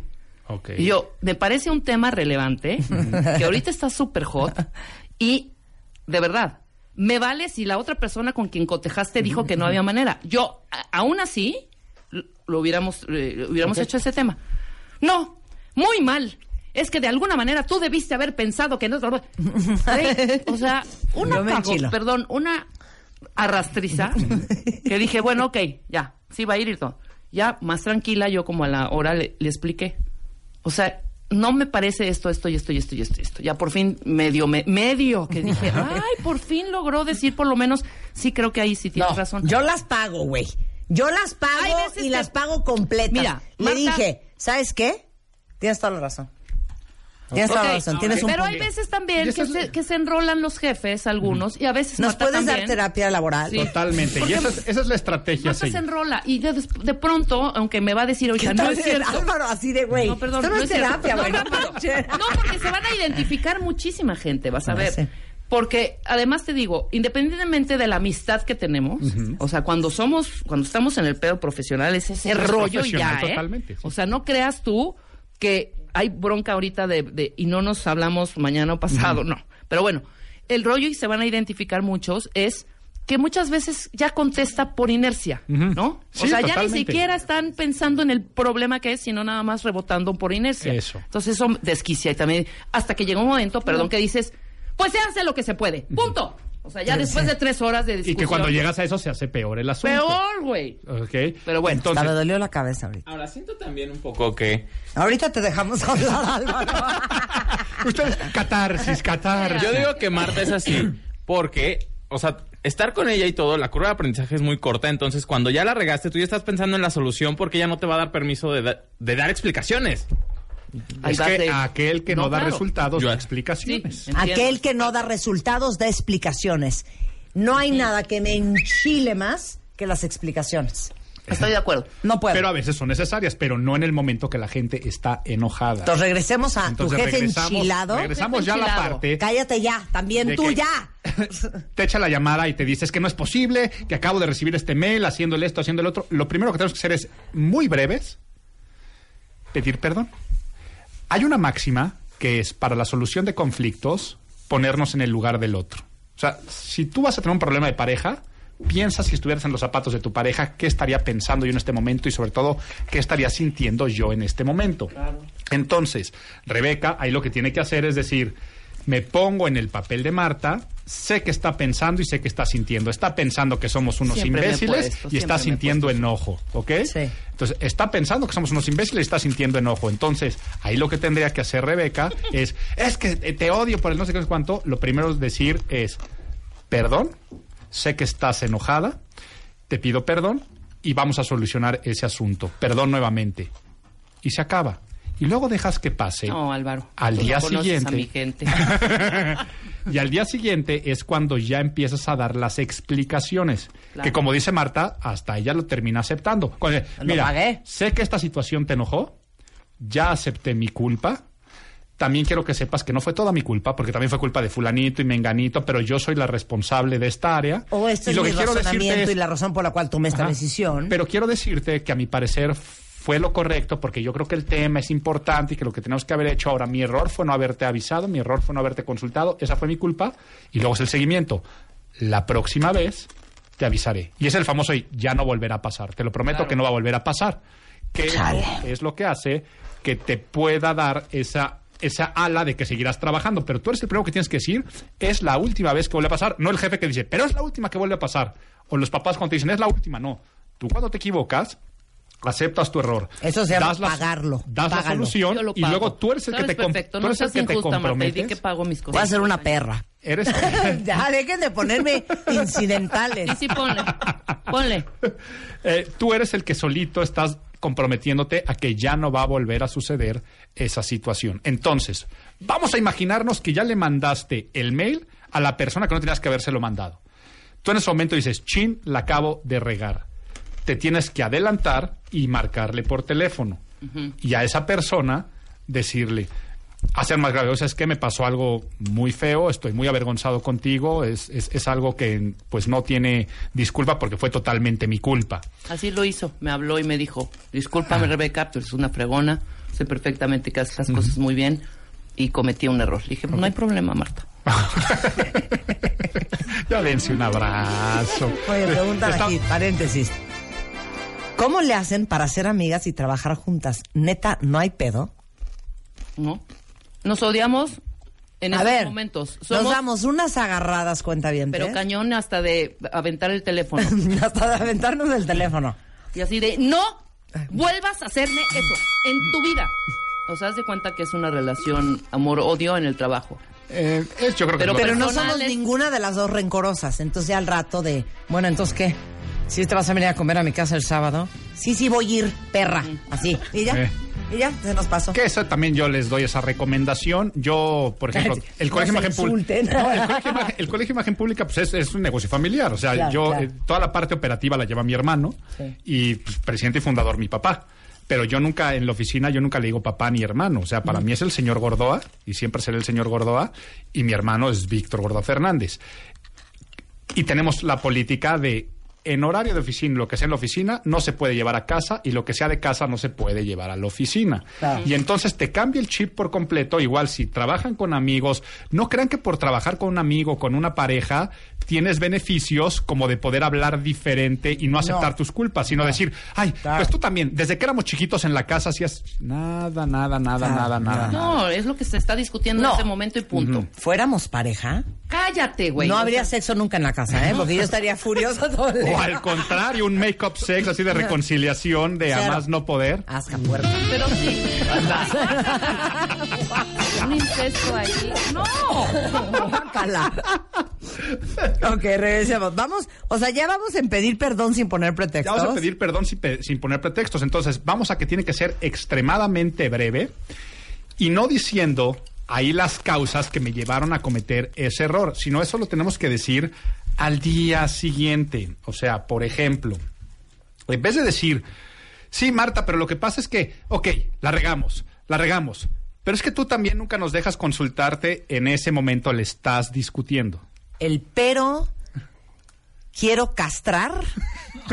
¿Qué podemos cambiar? Quiero pero? castrar cuando me dicen pero. por más que digas pero, sin embargo, digas lo que digas, tú le estás en ese momento entrando a una discusión, estás entrando a una tesis en debate. Quieres decir, sí, pero también el problema es tuyo, de la persona que esté enojada, entonces se a enchilar el doble o se a enchilar el triple. Esa discusión la tienes que dejar para cuando los ánimos ya se hayan calmado. Claro. Entonces, Marta, ¿sí? Ya no me usen de ejemplo, ¿eh? Si de por sí tengo fama de bruja. Rebeca, sí fue mi culpa, totalmente, lo acepto, sé cómo te estás sintiendo, has de estar pensando que soy un imbécil y te lo digo yo, sí soy un imbécil, me comprometo a reparar el daño y nunca más va a pasar. Haré todo lo posible para bajar el mínimo de posibilidades que esto permita, una vez más, perdón. Y te Así sales de la oficina. Alan. Y te sales de la Muy oficina bien. o cuelgas. Alan, cuando Alan, muy la ha regado, así me ha dicho un par de veces, porque no es muy de regarla, la verdad, pero sí me lo dices muy bien. Sí, tienes razón, Alan no me discutotea. ¿Tú? Pareces, sabes qué, verdulera. Pero ahora escuchen, ahora al día siguiente o más tarde, cuando tú ya veas que el jefe, la pareja, ya no está enojado, si ya ves que está en otros rollos, ahí aprovechas y te digo, oye Rebeca, ¿puedo hablar contigo rápido? Sí, Álvaro, dime. De lo del otro día, acepté mi error, fue nuestra culpa, estamos viendo todos los procesos para que no vuelva a pasar, pero sí quiero que algo en el momento no te lo quise decir porque no era el momento. Fíjate que nos gustaría que también tú nos dijeras claramente cuál es la línea de acción que quieres que tengamos. Porque claro. sentimos a veces que no podemos consultarte las cosas. Claro. Y entonces la otra persona dice, ok, ya. Porque si tú le discutes en ese momento. Claro. No, es- se arma un O nada más quiero explicarte cómo sucedió lo que sucedió. Quiero explicar. Lo que pasa es que tal, tal, tal, tal, tal. Porque el decir pero, Mm. pero pues tú también es abrir la llave de agua y quererte lavar las manos Ahí cuando aquí no hay ni agua, ni jabón, ni nada. Totalmente de Y prender al otro. Exacto. Y prender al otro. Claro. Entonces cuando ya al día siguiente empieza a decir, te quiero aceptar que estoy tal vez este burnout o que trae siento que tengo una sobrecarga de trabajo, son muchas funciones, Pregunta. ya te he pedido desde hace tiempo tener más staff y no puedo tener más staff, entonces una vez te lo solicito, me gustaría tener más staff. Y ahí es cuando está calmadita la gente y te Claro. pueden dar peticiones. Si cuando está enojado, pues es que tú te he dicho 20 mil veces que me des más Yo gente, siempre te va si somos tres gatos haciendo esto, hombre. Así eres tú. Exacto. Así como la acaban de oír, así me contestan. Así tal cual. Te lo juro que les quiero cortar las chichis Después de esta cuatro vieja. horas de estar... Pero es que esta parte, pero... No me importa. No me importa. No me importa. Nada más puedo hacer una pregunta. Nada más quiero ver mi nivel de esquizofrenia. Es que ahorita lo dijiste y dije, ¡Eh! se me pararon los pelos de la nuca. A ver, pregúntale a todos. ¿A quién de ustedes le da literalmente diarrea cuando alguien les dice, oye, ¿puedo hablar contigo? A mí. Horrible. Sí. ¿A ti? Terrible. O sea, es... Puta. Me da una flojera, me ya- da sofoco. Ya es, un, ya es una hora de... Eh, Sí, no, me da un, me da, de veras, me da un bochorno, me da, hasta se me baja la presión. Sí. Díganlo directo. Sí. Pero es que depende. Ya. Cuando es, cuando es la estrategia ¿Qué? que estamos ¿Qué- qué montando, esta- la estrategia de, eh, como decíamos, de pareja, oye, es que quiero hablar contigo es que porque no, es pasó que algo dices muy... otra vez y No, otra vez tengo náuseas. No, no, no, no, no. Pero, Nada más, oye, te quiero explicar lo que pasó ayer. Ajá. Ya que estás tra- más tranquila. Oh, oye, Sucedió quiero tal renunciar. cosa. Ah, no, bueno, Sí. bueno, eso claro. eso Puedo claro. hablar con. La, la frase puedo hablar contigo. Es que no se confunda. Y tú eres muy así, Ricky. Tú eres de, oye, ¿puedo hablar contigo? Aparte me lo dice como sensual erótico. Oye, ¿puedo hablar contigo? Y en tu cabeza. No, sí, sí, sí, claro. No puedo con el tío. ¿Tú puedo hablar contigo? Ya sé a lo que te estás refiriendo y es lo que a muchos nos molesta en redes sociales, también en WhatsApp. Cuando alguien te escribe en WhatsApp, oye, ¿te puedo hacer una pregunta? O en redes sociales es, pues, ¿sabes qué? Ya mándame Hazla. toda la información. Hazla. Mándame toda la información. Eso es correcto. Claro. Eh, cuando tú abordas a alguien, 100%. Cuando tú abordas a alguien, no es correcto decirle, te puedo decir una cosa. Sí. Mejor ya se la dices cuando Sí. abordas a alguien. Pero aquí no nos confundamos. Aquí estamos en el punto que yo dije, exagera la perspectiva. Y cuando alguien te dice, quiero hablar contigo porque sucedió algo muy desagradable, es para generarle una expectativa mayor o peor de lo que realmente sucedió. Entonces, cuando lo vas a utilizar como estrategia, es correcto. Y segundo, lo que también es correcto es cuando la otra persona no está a total disposición en tu agenda. Entonces, ¿qué es lo que tendría que decir? En vez de puedo, es quiero y sería, Marta, quiero hablar contigo, ¿a qué hora puedo marcarte? Porque sé que estás ocupada. No, en una semana te queda. Es primo hermano del. Oye, ¿me puedes dar cinco minutos? Sí. Pero es mucho más ligerito, me puedes dar cinco minutos. ¿Me das cinco minutos? no, Ok, no, ya. no. ¿Qué Porque onda? nunca son cinco minutos. Pero él, puedo hablar contigo si es uch, ouch. Ajá. Sí, o sea, sí, sí, si, sí, si se viene grande, si se viene gorda y si se viene larga. Entonces hay momentos La que sí hay que hay momentos que sí hay que darle form- hay momentos que hay que darle formalidad y protocolo a las cosas, porque inclusive puede ser quiero invitarte a cenar para tocarte un asunto. Claro. Entonces, ahí estás o dándote cuenta que quiero vas a- renunciar. Sí. Entonces, de, quiero- de si quiero renunciar, no le vas a decir luego, luego, oye, vengo a hablar contigo porque quiero renunciar. Si no, ahí tratas de sacar una cita, sacas una reunión y, y eso es muy importante, siempre tomarlo y tenerlo en cuenta. Yo prefiero 20 mil veces que una persona por WhatsApp me mande un mensaje diciendo, ¿cuándo puedo marcarte? A que me marque. Claro. O sea, yo cuando de repente estoy ahorita en el Sí. radio o estoy Sí, en sí, el- y alguien está de- llamando, me cae más gordo que si alguien me manda por WhatsApp un mensaje que me diga, ¿estás disponible o cuándo puedo marcarte? Claro. Porque quiero llamar. Entonces, prefiero 20 mil veces eso, porque si no, también a- a- abusan de tu agenda. Y Marta, a ti te ha de pasar el doble. No, vuelta. claro, pero ¿saben qué pasa? Que psicológicamente, esta es mi forma de pensar, cuando te piden cinco minutos o cuando te dicen quiero hablar contigo, yo automáticamente asumo que me van a echar un choro infernal. Ok. Y a mí me gusta la comunicación breve y eficiente. Bueno, pero finalmente hay una cuestión de jerarquías. y Bueno, entonces sabes que Álvaro, estoy mal. sumisión. Estoy mal. ¿Qué quieres que te diga? Un poquito. ok, ¿en qué vamos? Vamos entonces que tenemos que aceptar eh, nuestros errores y que tenemos que no dar pretextos, sino simplemente saber que la mejor forma de solucionar cualquier crisis en la vida, cualquier crisis, va a ser aceptando la realidad, haciendo vínculos emocionales y de lo malo pasar a lo bueno y dejarlo como mensaje final. Pase lo que te pase, porque ahora sí vamos a llevarlo al tema de cuando sí fue totalmente tu culpa y una decisión no accidental. O sea, el que se puso borracho en la cena y dio la notita. ¿no? Claro, O sea, claro. imagínate, el esposo o la esposa se pone borracho en una boda, hace el super oso y entonces ahí sí lo que tienes que hacer es un manejo de crisis. Al día siguiente te despiertas y lo primero que dices es, ayer cometí un error, ayer bebí de más. Sé cómo te sientes, estás muy enojado. Estoy muy avergonzada, estoy muy avergonzado. Esto no va a volver a suceder porque además esto pone en riesgo la relación. Eres lo que más amo, te quiero muchísimo. Ayer te hice sentir mal. Te prometo que nunca más va a volver a pasar esto. En ese momento hasta te van a servir chilaquiles. Perdón. Ok. Tenemos un programa, ahorita se los pongo en Twitter. Está en podcast en martadebaile.com. Del arte de pedir perdón. El arte de pedir. Porque ahorita estamos hablando como en general y profesional y todo este rollo. Pero en pareja, la gente no sabe pedir perdón. Sí, híjoles, A mí me han dicho hasta, si hice algo que te molestó, te pido una disculpa. ¿Qué tal esa lavada de manos? ¿Qué tal esa lavada de manos? No, o hasta decir las palabras, ¿no? Hay personas que nada más dicen, bueno, pues ya, ok, ya. Sí, bueno, pues ya. El pues ya, Bueno, yo por qué, eso ya. ya. Bueno, Ya, por eso ya, perdón, perdón. Bueno, ya, ya. Y tú no, porque no sé qué. Por eso, ya, ya. perdón. No, así no se pide perdón. No. Claro. Acepto la realidad, sobre todo cuando es evidente y es verdad. O sea, fue evidente que ayer me puse borracho, fue evidente que hice el oso. Entonces, acepto esta realidad, me siento muy mal, vínculo emocional y de lo malo paso a lo bueno.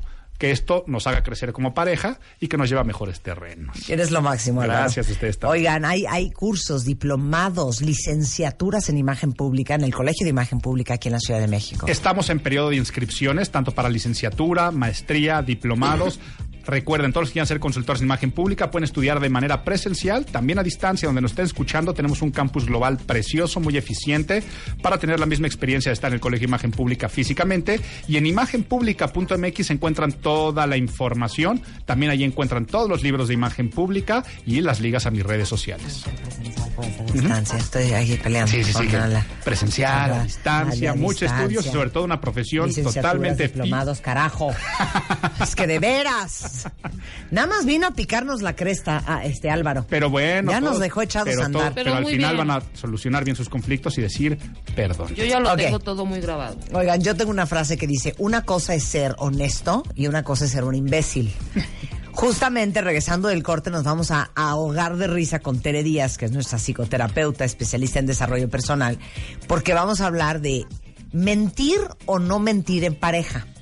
¿Cuándo es, eres un imbécil, ¿para qué vas y le dices?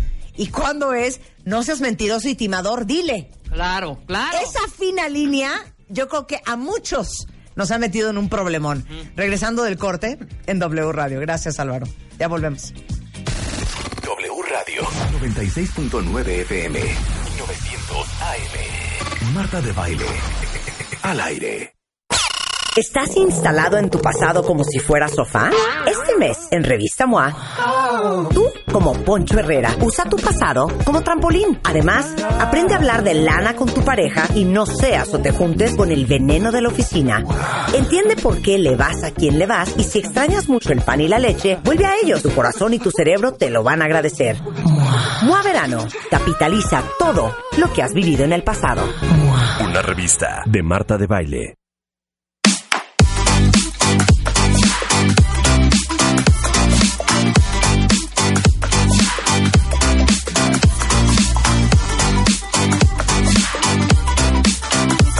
Cuentavientes para los que nos están escuchando en el resto del país, no importa dónde estén, o para los que nos están escuchando aquí en la Ciudad de México. Lo que pasa es que hay un zafarrancho ahorita porque fíjense que este nuevo centro comercial que está aquí en el sur de la ciudad, en anillo periférico, que se llama Arts Pedregal, este acaba de tener este pues un derrumbe de un pedazo de la estructura eh, todavía están los servicios de emergencia tratando de entender este si hay heridos, si no hay heridos, pero obviamente la gran recomendación para todos ustedes que nos están escuchando del coche y que están circulando por la ciudad, estamos viendo imágenes en la televisión, está totalmente parado anillo periférico de sur a norte. Eviten la zona. eh, que justamente da el periférico, que para el resto del país y el resto del mundo es una de las avenidas más importantes de uno de los circuitos más importantes de la Ciudad de México, que nos conecta del sur al norte y del norte al sur, a la altura de la colonia San Jerónimo. Está totalmente, totalmente parado. Al momento, el secretario de Protección Civil, Fausto Lugo, dice que no hay personas lesionadas o atrapadas en la plaza comercial del Pedregal, Arts Pedregal, eh, pero sí se cayó un gran pedazo de la estructura. Eh, si entran a redes sociales van a poder ver las imágenes.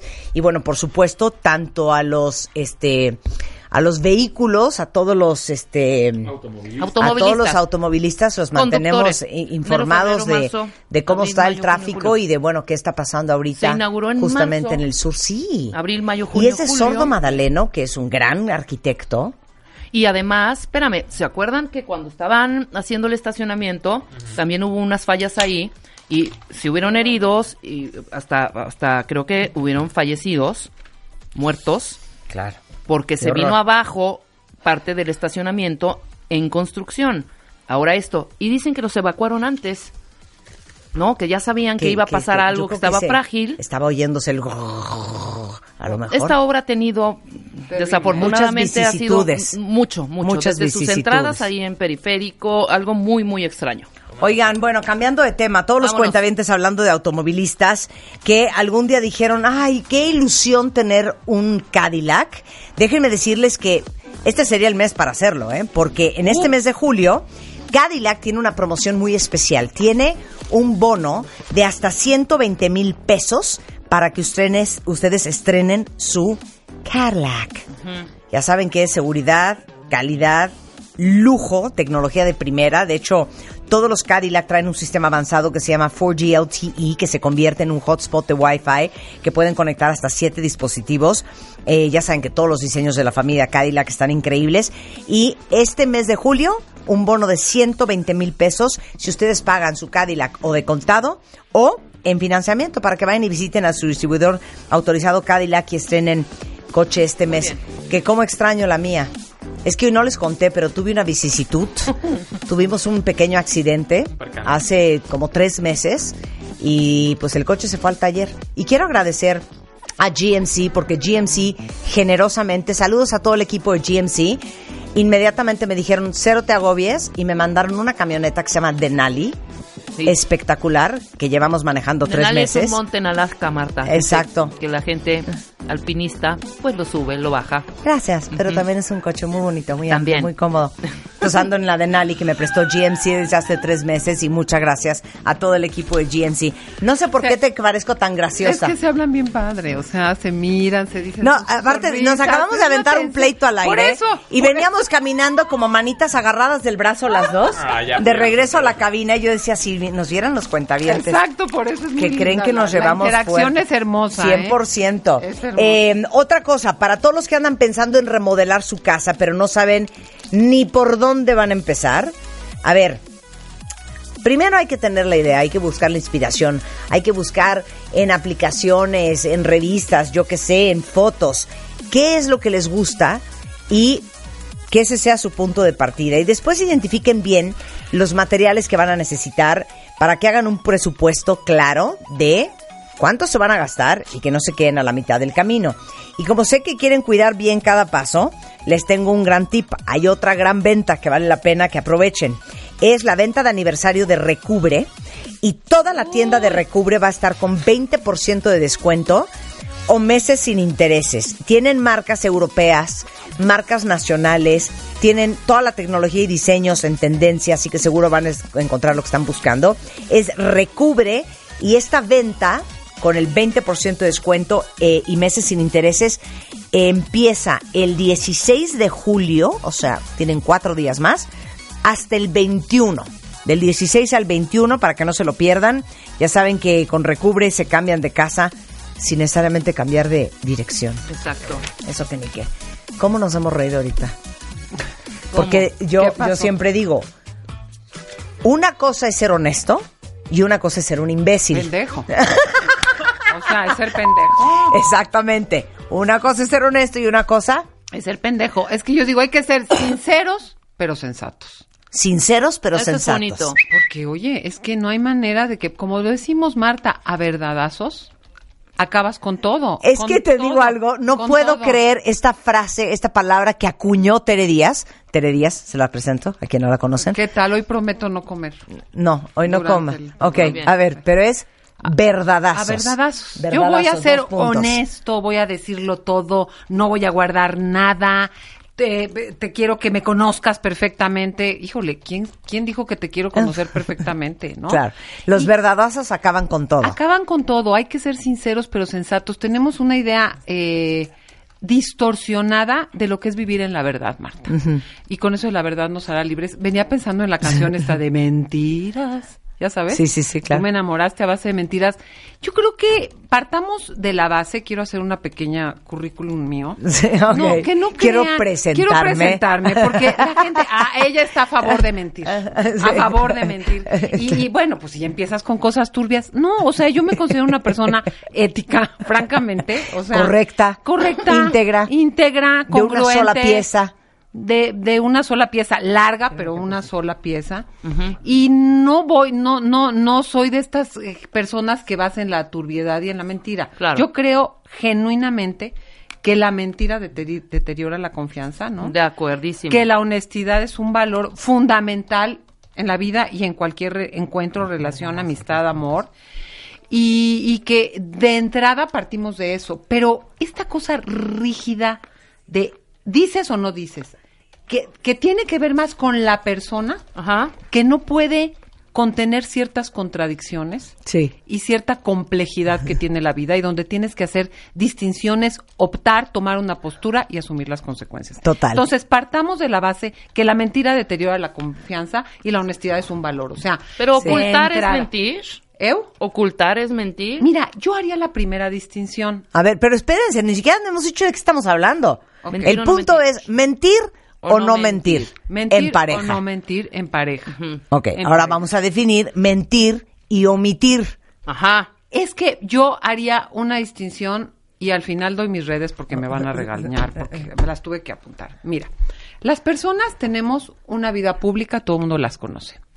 ¿Ok? Sí. Eh, Yo trabajo aquí, soy esto, bla, bla, bla, bla, bla. To- público, todo el mundo sabe. Privado, una cierta intimidad, cosas personales que comparto con un grupo de personas. Sí. Muy bien, ajá. Y hay un mundo íntimo que muchas veces yo no entiendo, eh, no acabo de dilucidar, eh, estoy en dilemas, francamente, desde morales hasta de muchas cosas, y que es casi, te diría yo, incomunicable. Voy a poner un ejemplo muy sencillo. Yo estoy casada, amo a mi esposo. No estoy casada, ¿eh? Yo estoy casada. Es amo un a mi ejemplo. No estoy casada, no me quiero de momento casar. Pero estoy casada, tengo a mi esposo, lo quiero, pero me, me, me gusta, me atrae, me mueve mucho su hermano. Estás poniendo un ejemplo. Es un ejemplo, Claro. Sí, porque ni estoy casada, ni, ni esas cosas. Exacto. Voy a ser tan sincera que le voy a decir que me mueve el tapete No, su pues hermano. no, obviamente no. O sea, ¿qué? ¿Qué es eso? O sea, ¿cómo? Hazte bolas con tu problema, lidia con lo que te está pasando, maneja, gestiona esa atracción, busca cómo lo manejas, pero ¿a qué viene al caso? Imagínate que tú le dices a tu esposo, me mueve el tapete tu hermano. ¿Qué puede pasar, Marta? Sí, No, claro, sí, puede sí, pasar. sí. Entonces, ahí estoy hablando de situaciones de la cabeza en donde la gente, y por esto lo señalo, cuando yo no puedo contener cierta contradicción, cuando yo no puedo lidiar con una incertidumbre, cuando yo no puedo manejar una tensión que me generan ciertas cosas, muy particularmente el deseo, la atracción, la sexualidad, que es de las cosas más difíciles de gestionar. O el odio Sí. quizá a la suegra. Sí, sí. Ajá. El odio a la suegra. ¿Qué tiene que ver el hijo? ¿Me cojo a todos tus hijos para chingarte? No, o no, no, no, Ay, qué no, feo pero puedes mentir en eso también. O Sí. sea, me Ah, cae, me cae sí, mal. Imagínate que, el, fui hasta- que el señor hasta- tenga mamitis Ah, y que le digas, me cae mal tu mamá. O, o- o nuevas parejas. Me cuesta un hijo. No, es que la niña me recuerda tanto a tu, a tu ex. O sea, ¿a qué dices, por ejemplo? Sí, sí. Y aquí no tiene que ver con el deseo, Sí. tiene que ver con los afectos. Este, lo dijiste muy bien, Rebeca. Me- yo me fui como hilo de media. No, pero sabes Pero que yo te tengo una frase preciosa para eso de mi familia. No hay que pensar en voz alta. Bien. Exactamente. Exactamente. No piensen en voz alta. Pero Marta, si yo soy muy honesto. No, no, no. ¿Sabes? Y no quiere decir que no pueda, porque ya le dijiste, sabes que tu hija y como me recuerda a tu mujer y tú la tratas parece, o sea, unas cosas Sí. que dices, bueno, pero no pasa nada. Yo yo yo yo te quiero y yo la acepto, y yo, o sea, ya no. Ya la regaste. Ya la regaste. Sí, de acuerdo. Ya la de regaste. acuerdo, hombre. Claro. O sea, ya la regaste. Sí. Entonces, yo les pregunto a las personas que andan de A Rosa, a Rosa, que dice que ella a veces no no, quiere decir, nada. pero que se siente como volcán, o sea, que se le sale. Una impulsividad. O Pues sea, que no ya se lo te tiene salga. que trabajar porque Sí. tú te dices que tú eres honesto. No, eso no es honesto, eres pendejo, ya lo Exacto. sí, Te metes en problemas, pero agrego algo, lastimas. Lastimas y metes información innecesaria a las ya complejas vicisitudes de la vida, de las relaciones, del amor y demás. Estoy de acuerdo. Para luego tener que resolver cosas que no eran ni un problema. Claro. O sea, ya hiciste un problema donde no lo hay porque crees, este es el engaño. Yo no debería de pensar eso. Yo no debería de sentir eso. Si lo siento es por algo. Si, si a mí se, se me antoja mi cuñado es porque a- algo está haciendo mal mi esposo. No, no. Hay que entender que la vida es contradictoria y que hay, sobre todo las emociones y la sexualidad, es de una intensidad y de una complejidad y de una contradicción que tienes que poder lidiar con esas incertidumbres. Ok, venga, con todo cuentavientes. ¿Cuál fue el último verdadazo que aventaron? ¿Y cuál fue el último verdadazo que les aventaron? Aquí un cuentaviente dice, ahí te va. Hace un mes terminó mi relación de noviazgo por un verdadazo. Que ni al caso. Me contó mi pareja, muy relajado, porque obvio él es muy sincero, que se había encontrado a su ex y que le había agarrado la pancita y le había besado su pancita. ¿Para qué? Y es una ex con que él se iba a casar y iba a asumir la responsabilidad de un hijo que ni siquiera es de él. No, bueno. ¿Para qué fue y le contó que No, se no. encontró a Alex y le dio ¿Pa un beso en la panza? Porque no saben manejar la culpa. Mira, o Porque quieren aparte te digo algo, o quieren sí. joder, Sí. o no saben manejar O quieren la culpa. intrigar, o quieren eh, picar, Picar. o quieren hacer Esa celos. técnica no funciona, No ¿eh? funciona. Pero aparte te digo una cosa. Los verdadazos, piensen, ¿Le sirve esta información a la otra persona? Marta, ahí viene. el Ah, punto. ok. Sí. Ah, No, me muy callo, bien, muy callo, bien. No, no te calles. No, no, yo de ninguna manera ¿Sabes te callaría. Adelante, Tere, no, no por te favor, por favor, adelante. A ver. Mira, ahora, hay hechos, ¿eh? Este es un hecho. Él A ver. encontró a alguien. Digo, ya agarrarle la panza, qué necesidad. Pero bueno, que se hagan Sí, bolas ellos. sí.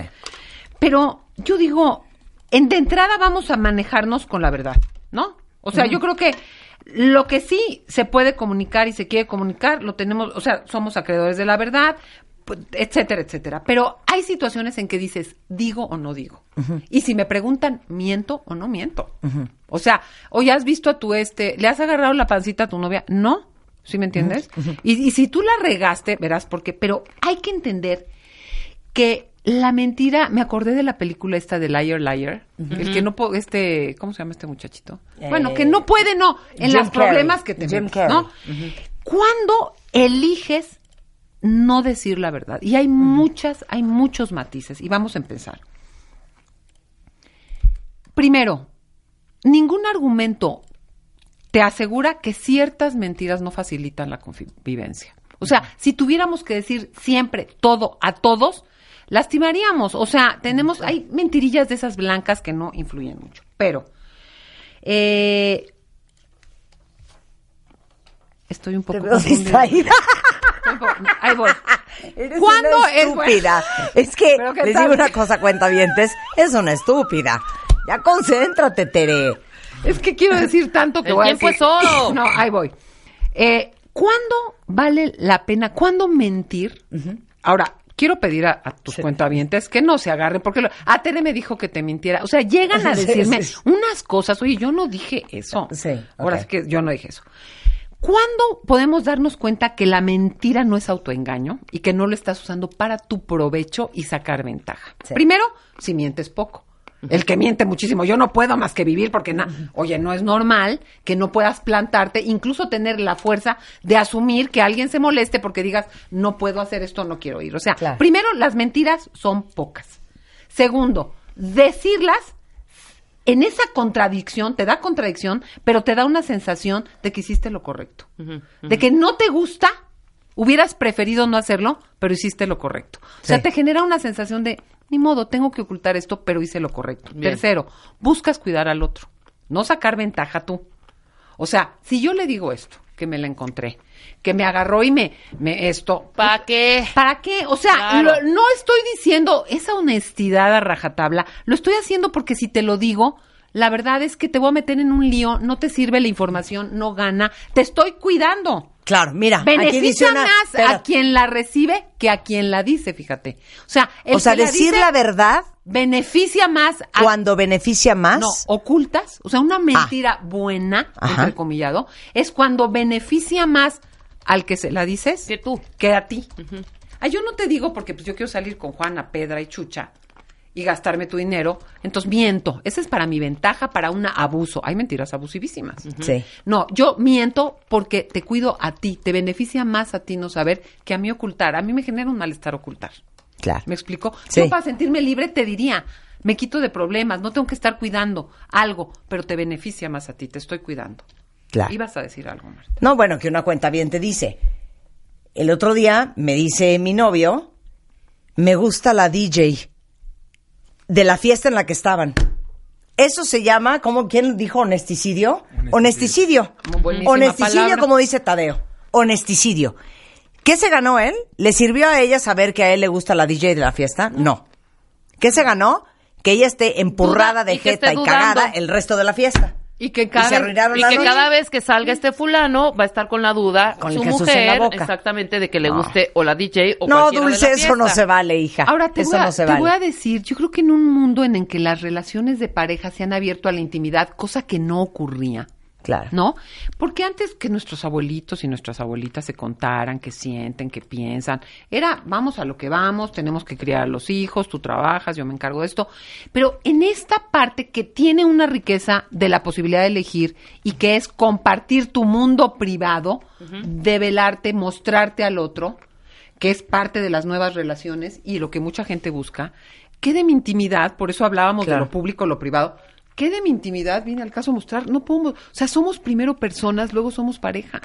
O sea, hay una parte de mi mundo y creer y pretender que puedo conocer al otro y que el otro me tiene que compartir todo, porque si no, no hay confianza, tiene más que ver con una falsa falta de confianza básica en que necesitas un extremo de confirmación, un extremo de seguridad, un extremo de certezas que la vida no es así, a que el otro te esté mintiendo y no te quiera decir, imagínate, todos tenemos derecho a un espacio íntimo para manejar lo que, nuestras sensaciones, nuestras emociones y nuestras pasiones. Ahora, Claro. sigo en esta lista. A ver, venga. Al mentir, una mentira es buena y no es autoengaño cuando estás evitando un sufrimiento innecesario a la otra persona. Porque hay veces, Innecesario. porque hay veces que Subrayado y en negritas. Y hay veces que es necesario. Hay no veces que es necesario. Que, que su papá sí vive.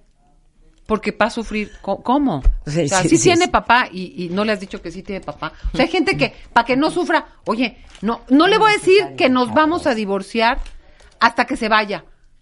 ¿Por? O sea, claro, ¿cómo? claro, hay claro. sufrimientos Oye, no, oye, necesarios. Marta. claro, oye, le voy a decir al niño que su abuelita se fue de viaje, porque no le quiero decir que ¿Que se se murió, murió? para que no, No. sufra. Sí. No, o no le voy a decir que estoy enfermo. Eso es una perrada. O no le voy a decir que estoy enfermo y, y- y Claro. para que, pues a lo mejor me curo, pero ya cuando ya estoy pa- para Desahuciado, la chancla. claro. O sea, ¿cómo? Hay mentiras que gen- hay verdades que generan sufrimientos necesarios para atravesar procesos importantes de la vida y que te fortalecen.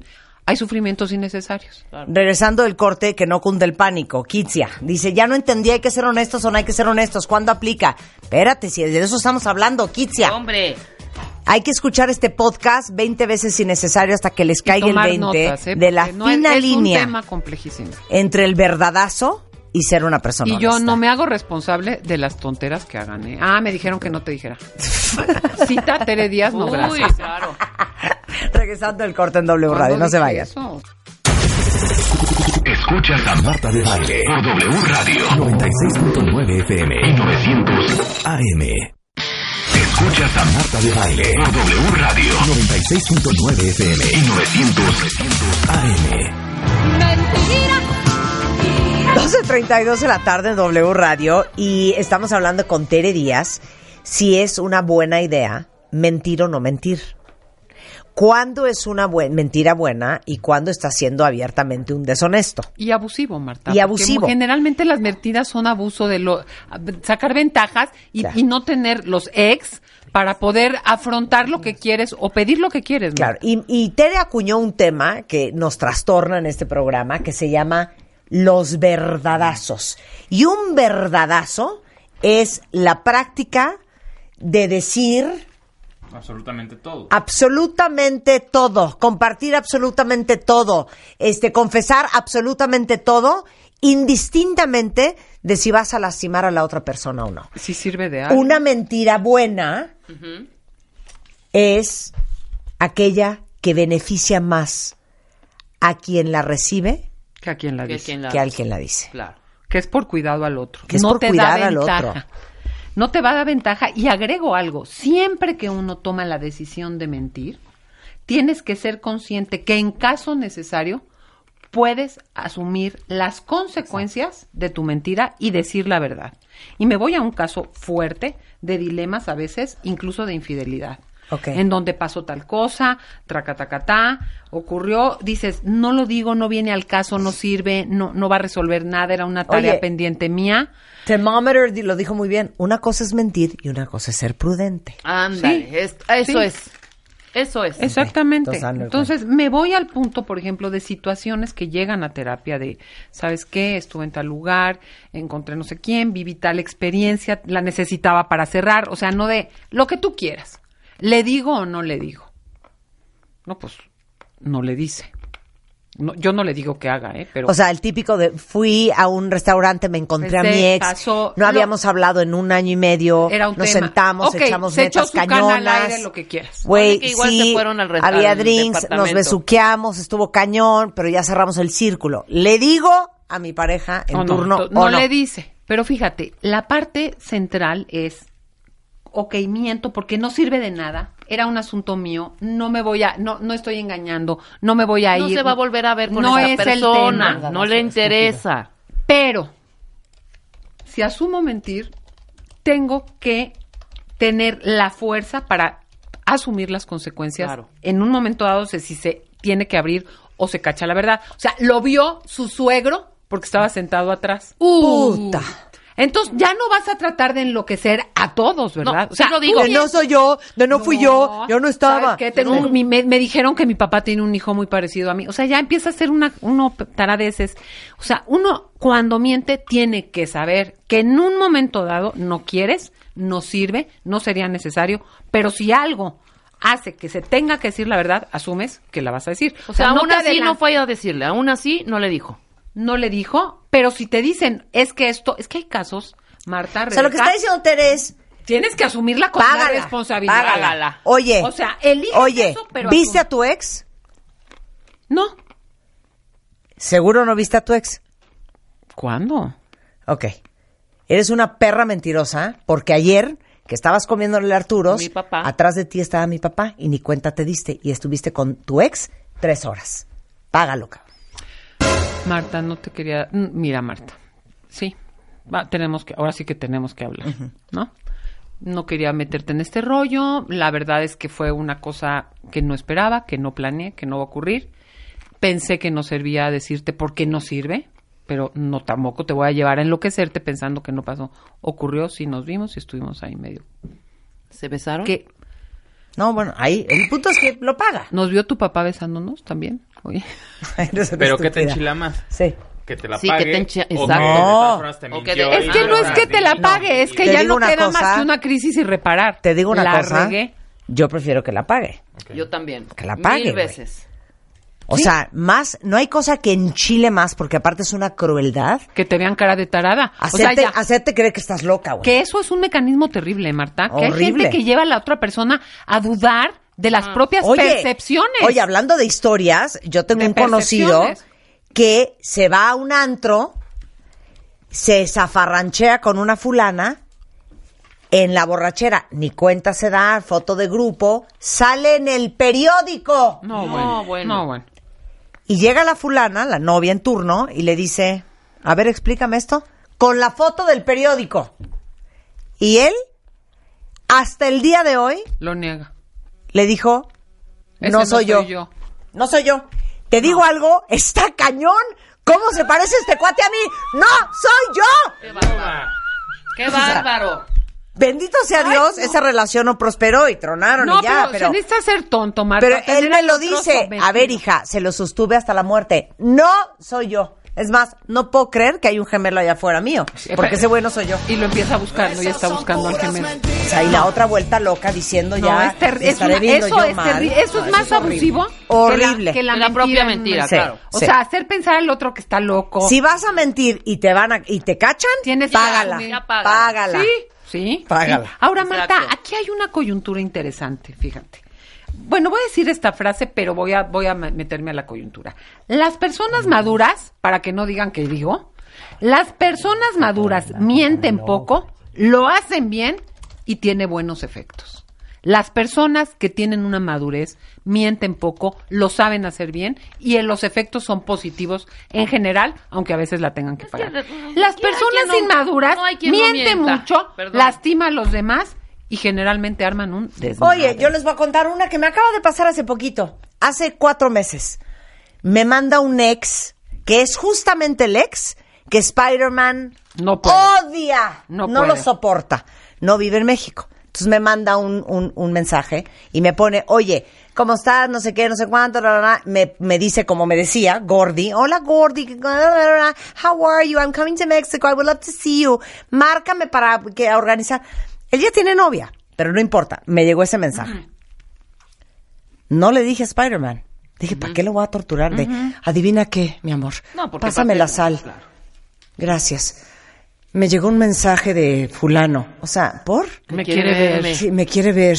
Va a venir a México. O sea, ¿para qué? ¿Qué? No le dije nada. Y hace tres semanas, no sé qué estaba haciendo en mi celular y vi el mensaje. Pues, No lo borré porque pues no, ahora sí que Que no hay nada que nada malo, además. Y entonces me dijo, no me dijiste que te escribió este cuate. Y le digo, ah, sí, sí me escribió. Pero pues, ¿para qué te mortificar?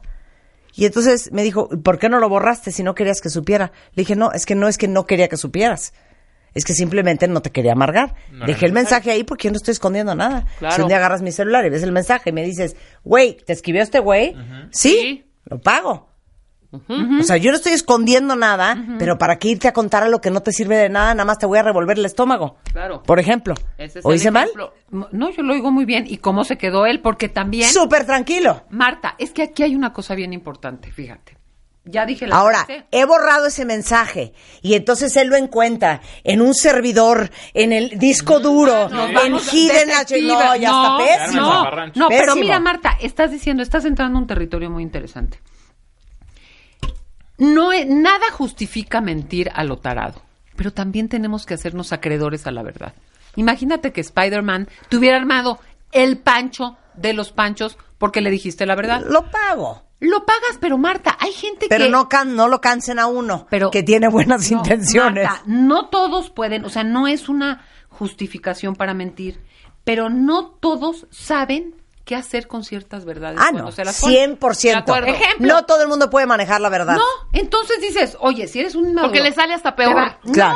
No, dices, a ver, nada justifica que yo no te diga. Sí. Pero si me vas a armar un pancho de tres horas, pero Claro. si le vas a decir a tu abuelita, pero si vas a irme a acusar con los niños, pero si vas a... Pero si no Imagínate- vamos a cooperar en dos semanas, Entonces, o pero sea, si no me vas a hablar en cuatro imagínate días. que porque tú le tú ocultaste algo que no servía, lo ve él, dice sí, e imagínate que no hiciste toda la Claro. graciosada de esconder y él te arma un desmadre por decirle la verdad. ¿Qué pasa la siguiente? Ya sí, sí me escribió. O sea, te tienes Claro, que hacer acreedor. Claro, la siguiente, robas el mensaje. No, pues Digo, borras borras, el mensaje. eh, haces una- ah, 100%. compras un celular aparte. Pero te digo una cosa, aquí dice una Claro. cuenta una cosa muy cierta. La de- eh, ah, no es Daniel, Daniel.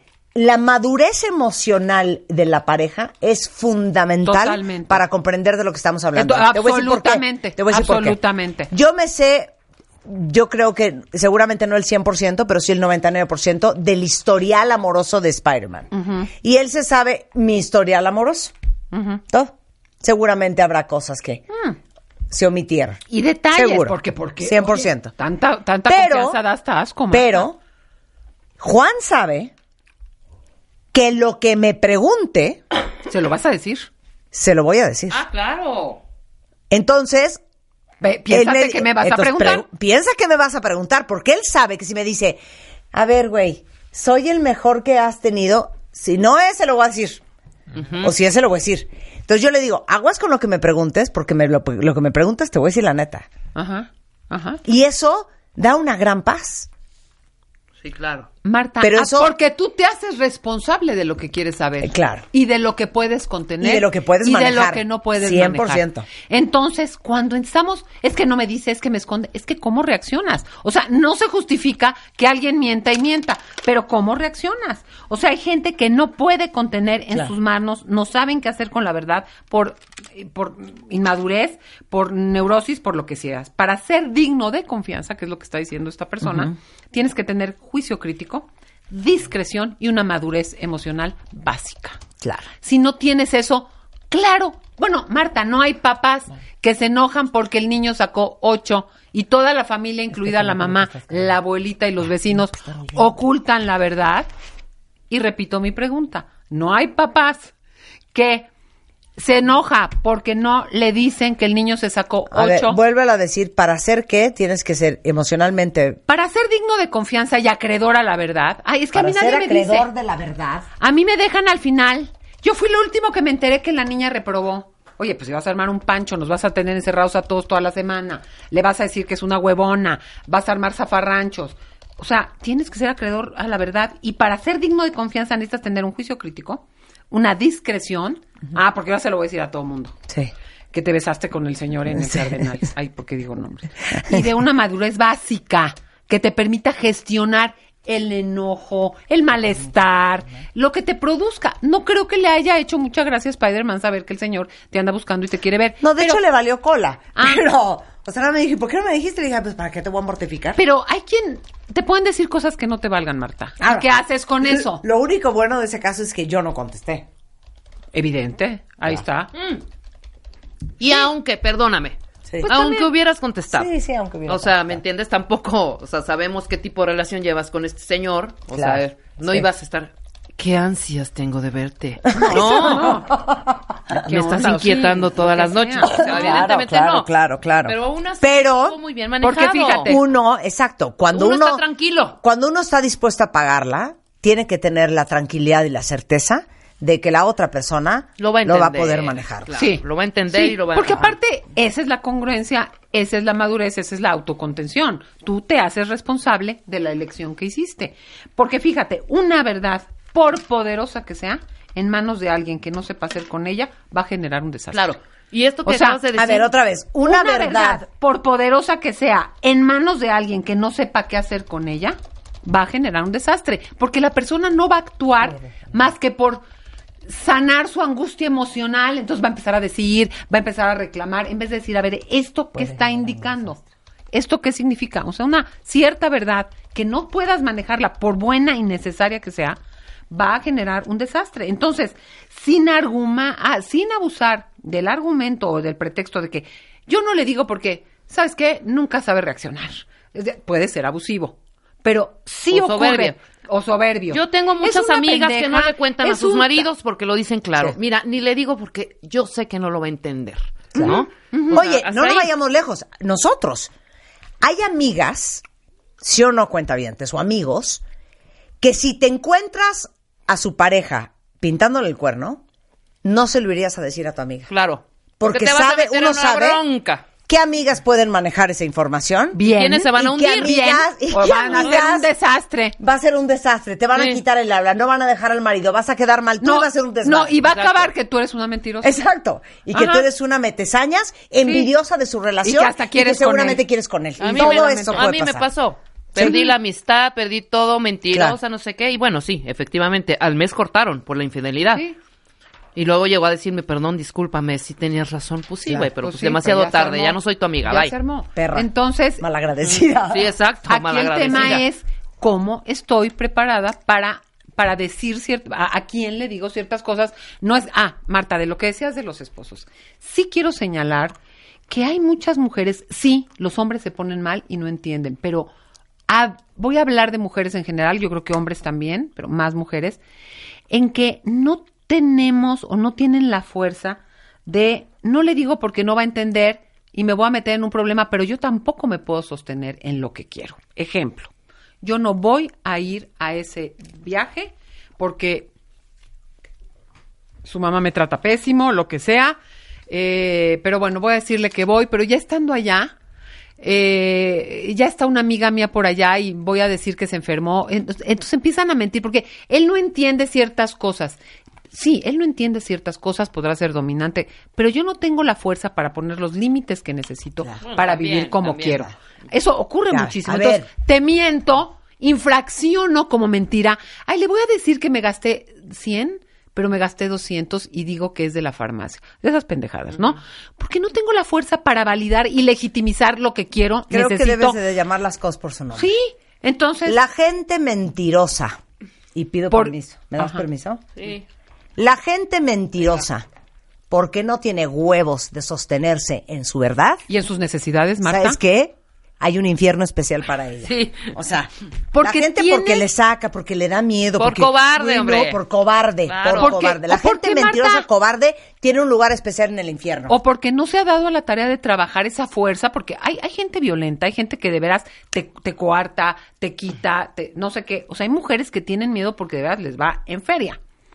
Pero ¿cómo trabajo para darme cuenta que esa mentira de sobrevivencia llega a un punto en que se agota? Ahora, Porque no puedes legitimizar lo que quieres. No quiero ir con tu mamá porque me maltrata. Claro. O no, no sé, son procesos que 100%. toman tiempo. Pero ahí te va. Así como va Dida va de vuelta. Ya hablamos de los hombres, ahora vamos a hablar de las mujeres. Porque justamente al ratito voy a subir un video que hice con Mario del programa de los bebés verdugos. De cuando en una relación eres una niña o un niño o eres un adulto o una adulta. Infan- un infantil que, ay, lloro, Entonces, miento, hago berrinchín. Ahí te va.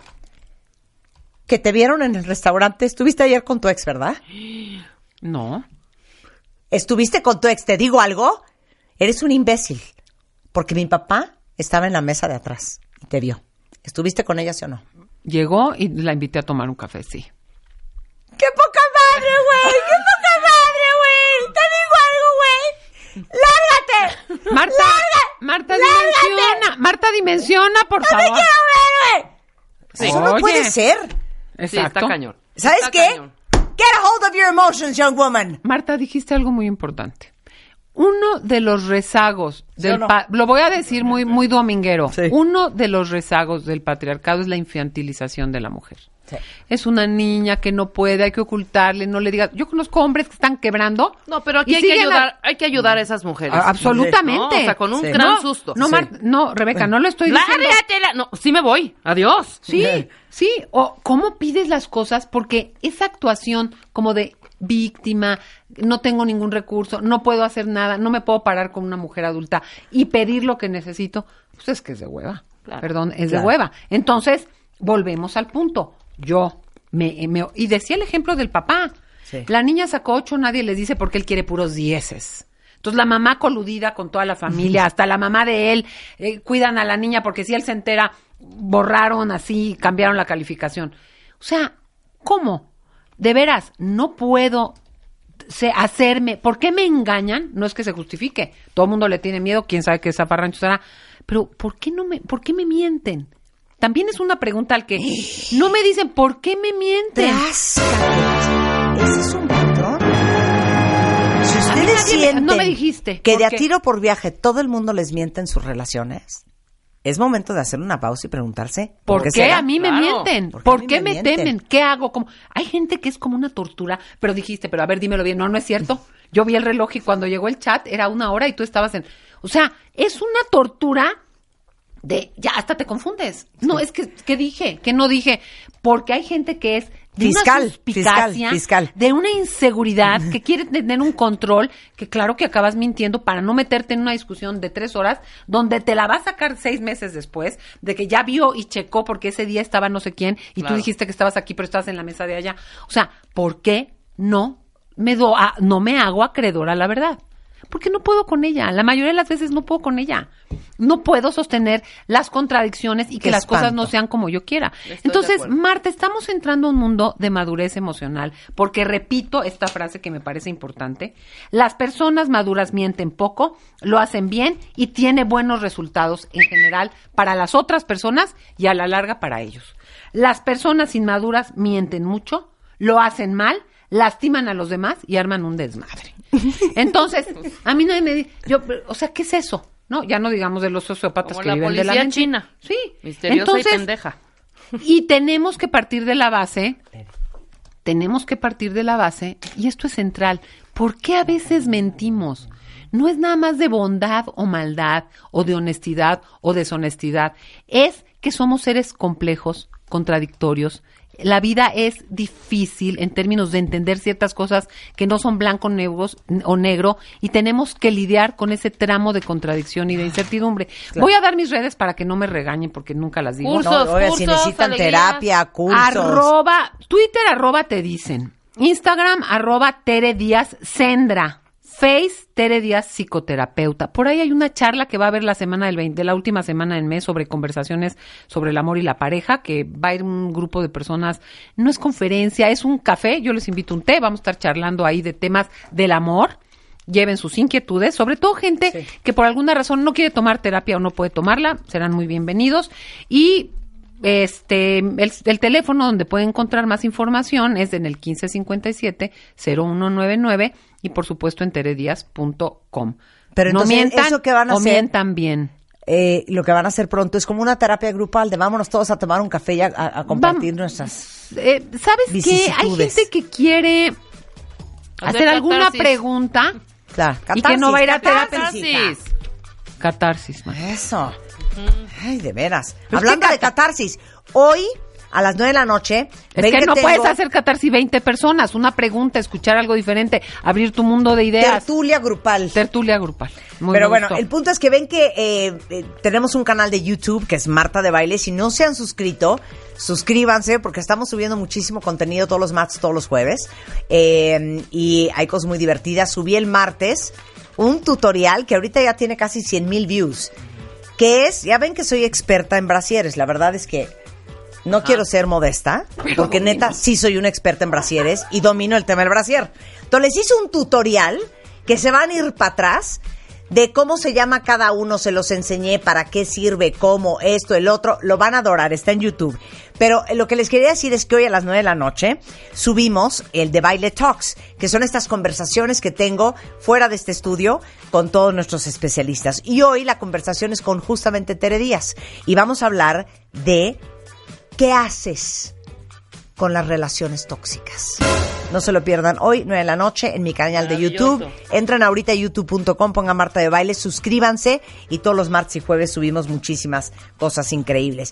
Y antes de irnos, para todos los que son fans del deporte, les platico que este es el fin de semana para ir a Martí a comprar ligas, mancuernas, este tenis, ropa, eh, de caminador, lo que sea que necesiten, porque es la venta especial con puntos Martí.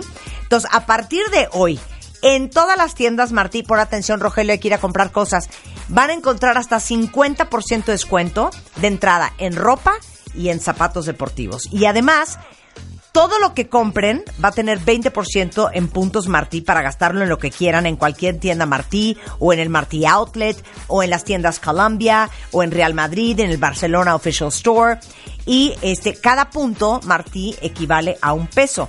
Entonces, de hoy, que es, hoy es 12, Sí. de hoy 12 de julio hasta el 16, en su tienda más cercana, va a haber muchísimas promociones en Martí. Entren a puntosmartí.com, está toda la información y aparte les van a regalar un gift card eh, con valor de 1.500 pesos a la primera persona que en este momento me llame al 51668900 01800 718 1414 y me diga quiero mi gift card Martí, Marta. Ah, qué Todo eso tienen que decir. Quiero mi gift card, Martí, Marta. Oigan, sigue un zafarrancho en el sur de la ciudad Todavía, ah, claro. con el pedazo del centro comercial Arts Pedregal que se cayó ahorita en las inmediaciones del periférico sur. Ahora que vengan a Francisca Vega, tiene todo el cuento en, ahora sí que, así las cosas de Segunda- mediodía. segunda emisión. Segunda emisión de Así las cosas, de todo lo que está sucediendo ahorita, qué dicen las autoridades, qué dice Protección Civil, qué dicen los constructores de este muy importante centro comercial que ha perdido una oreja. Sí, una Regresando, no se vayan mucho más el resto de la tarde en W Radio. ¿Estás instalado en tu pasado como si fuera sofá? Este mes, en Revista MOA, tú, como Poncho Herrera, usa tu pasado como trampolín. Además, aprende a hablar de lana con tu pareja y no seas o te juntes con el veneno de la oficina. Entiende por qué le vas a quien le vas y si extrañas mucho el pan y la leche, vuelve a ellos. Tu corazón y tu cerebro te lo van a agradecer. MOA Verano. Capitaliza todo lo que has vivido en el pasado. Una revista de Marta de Baile.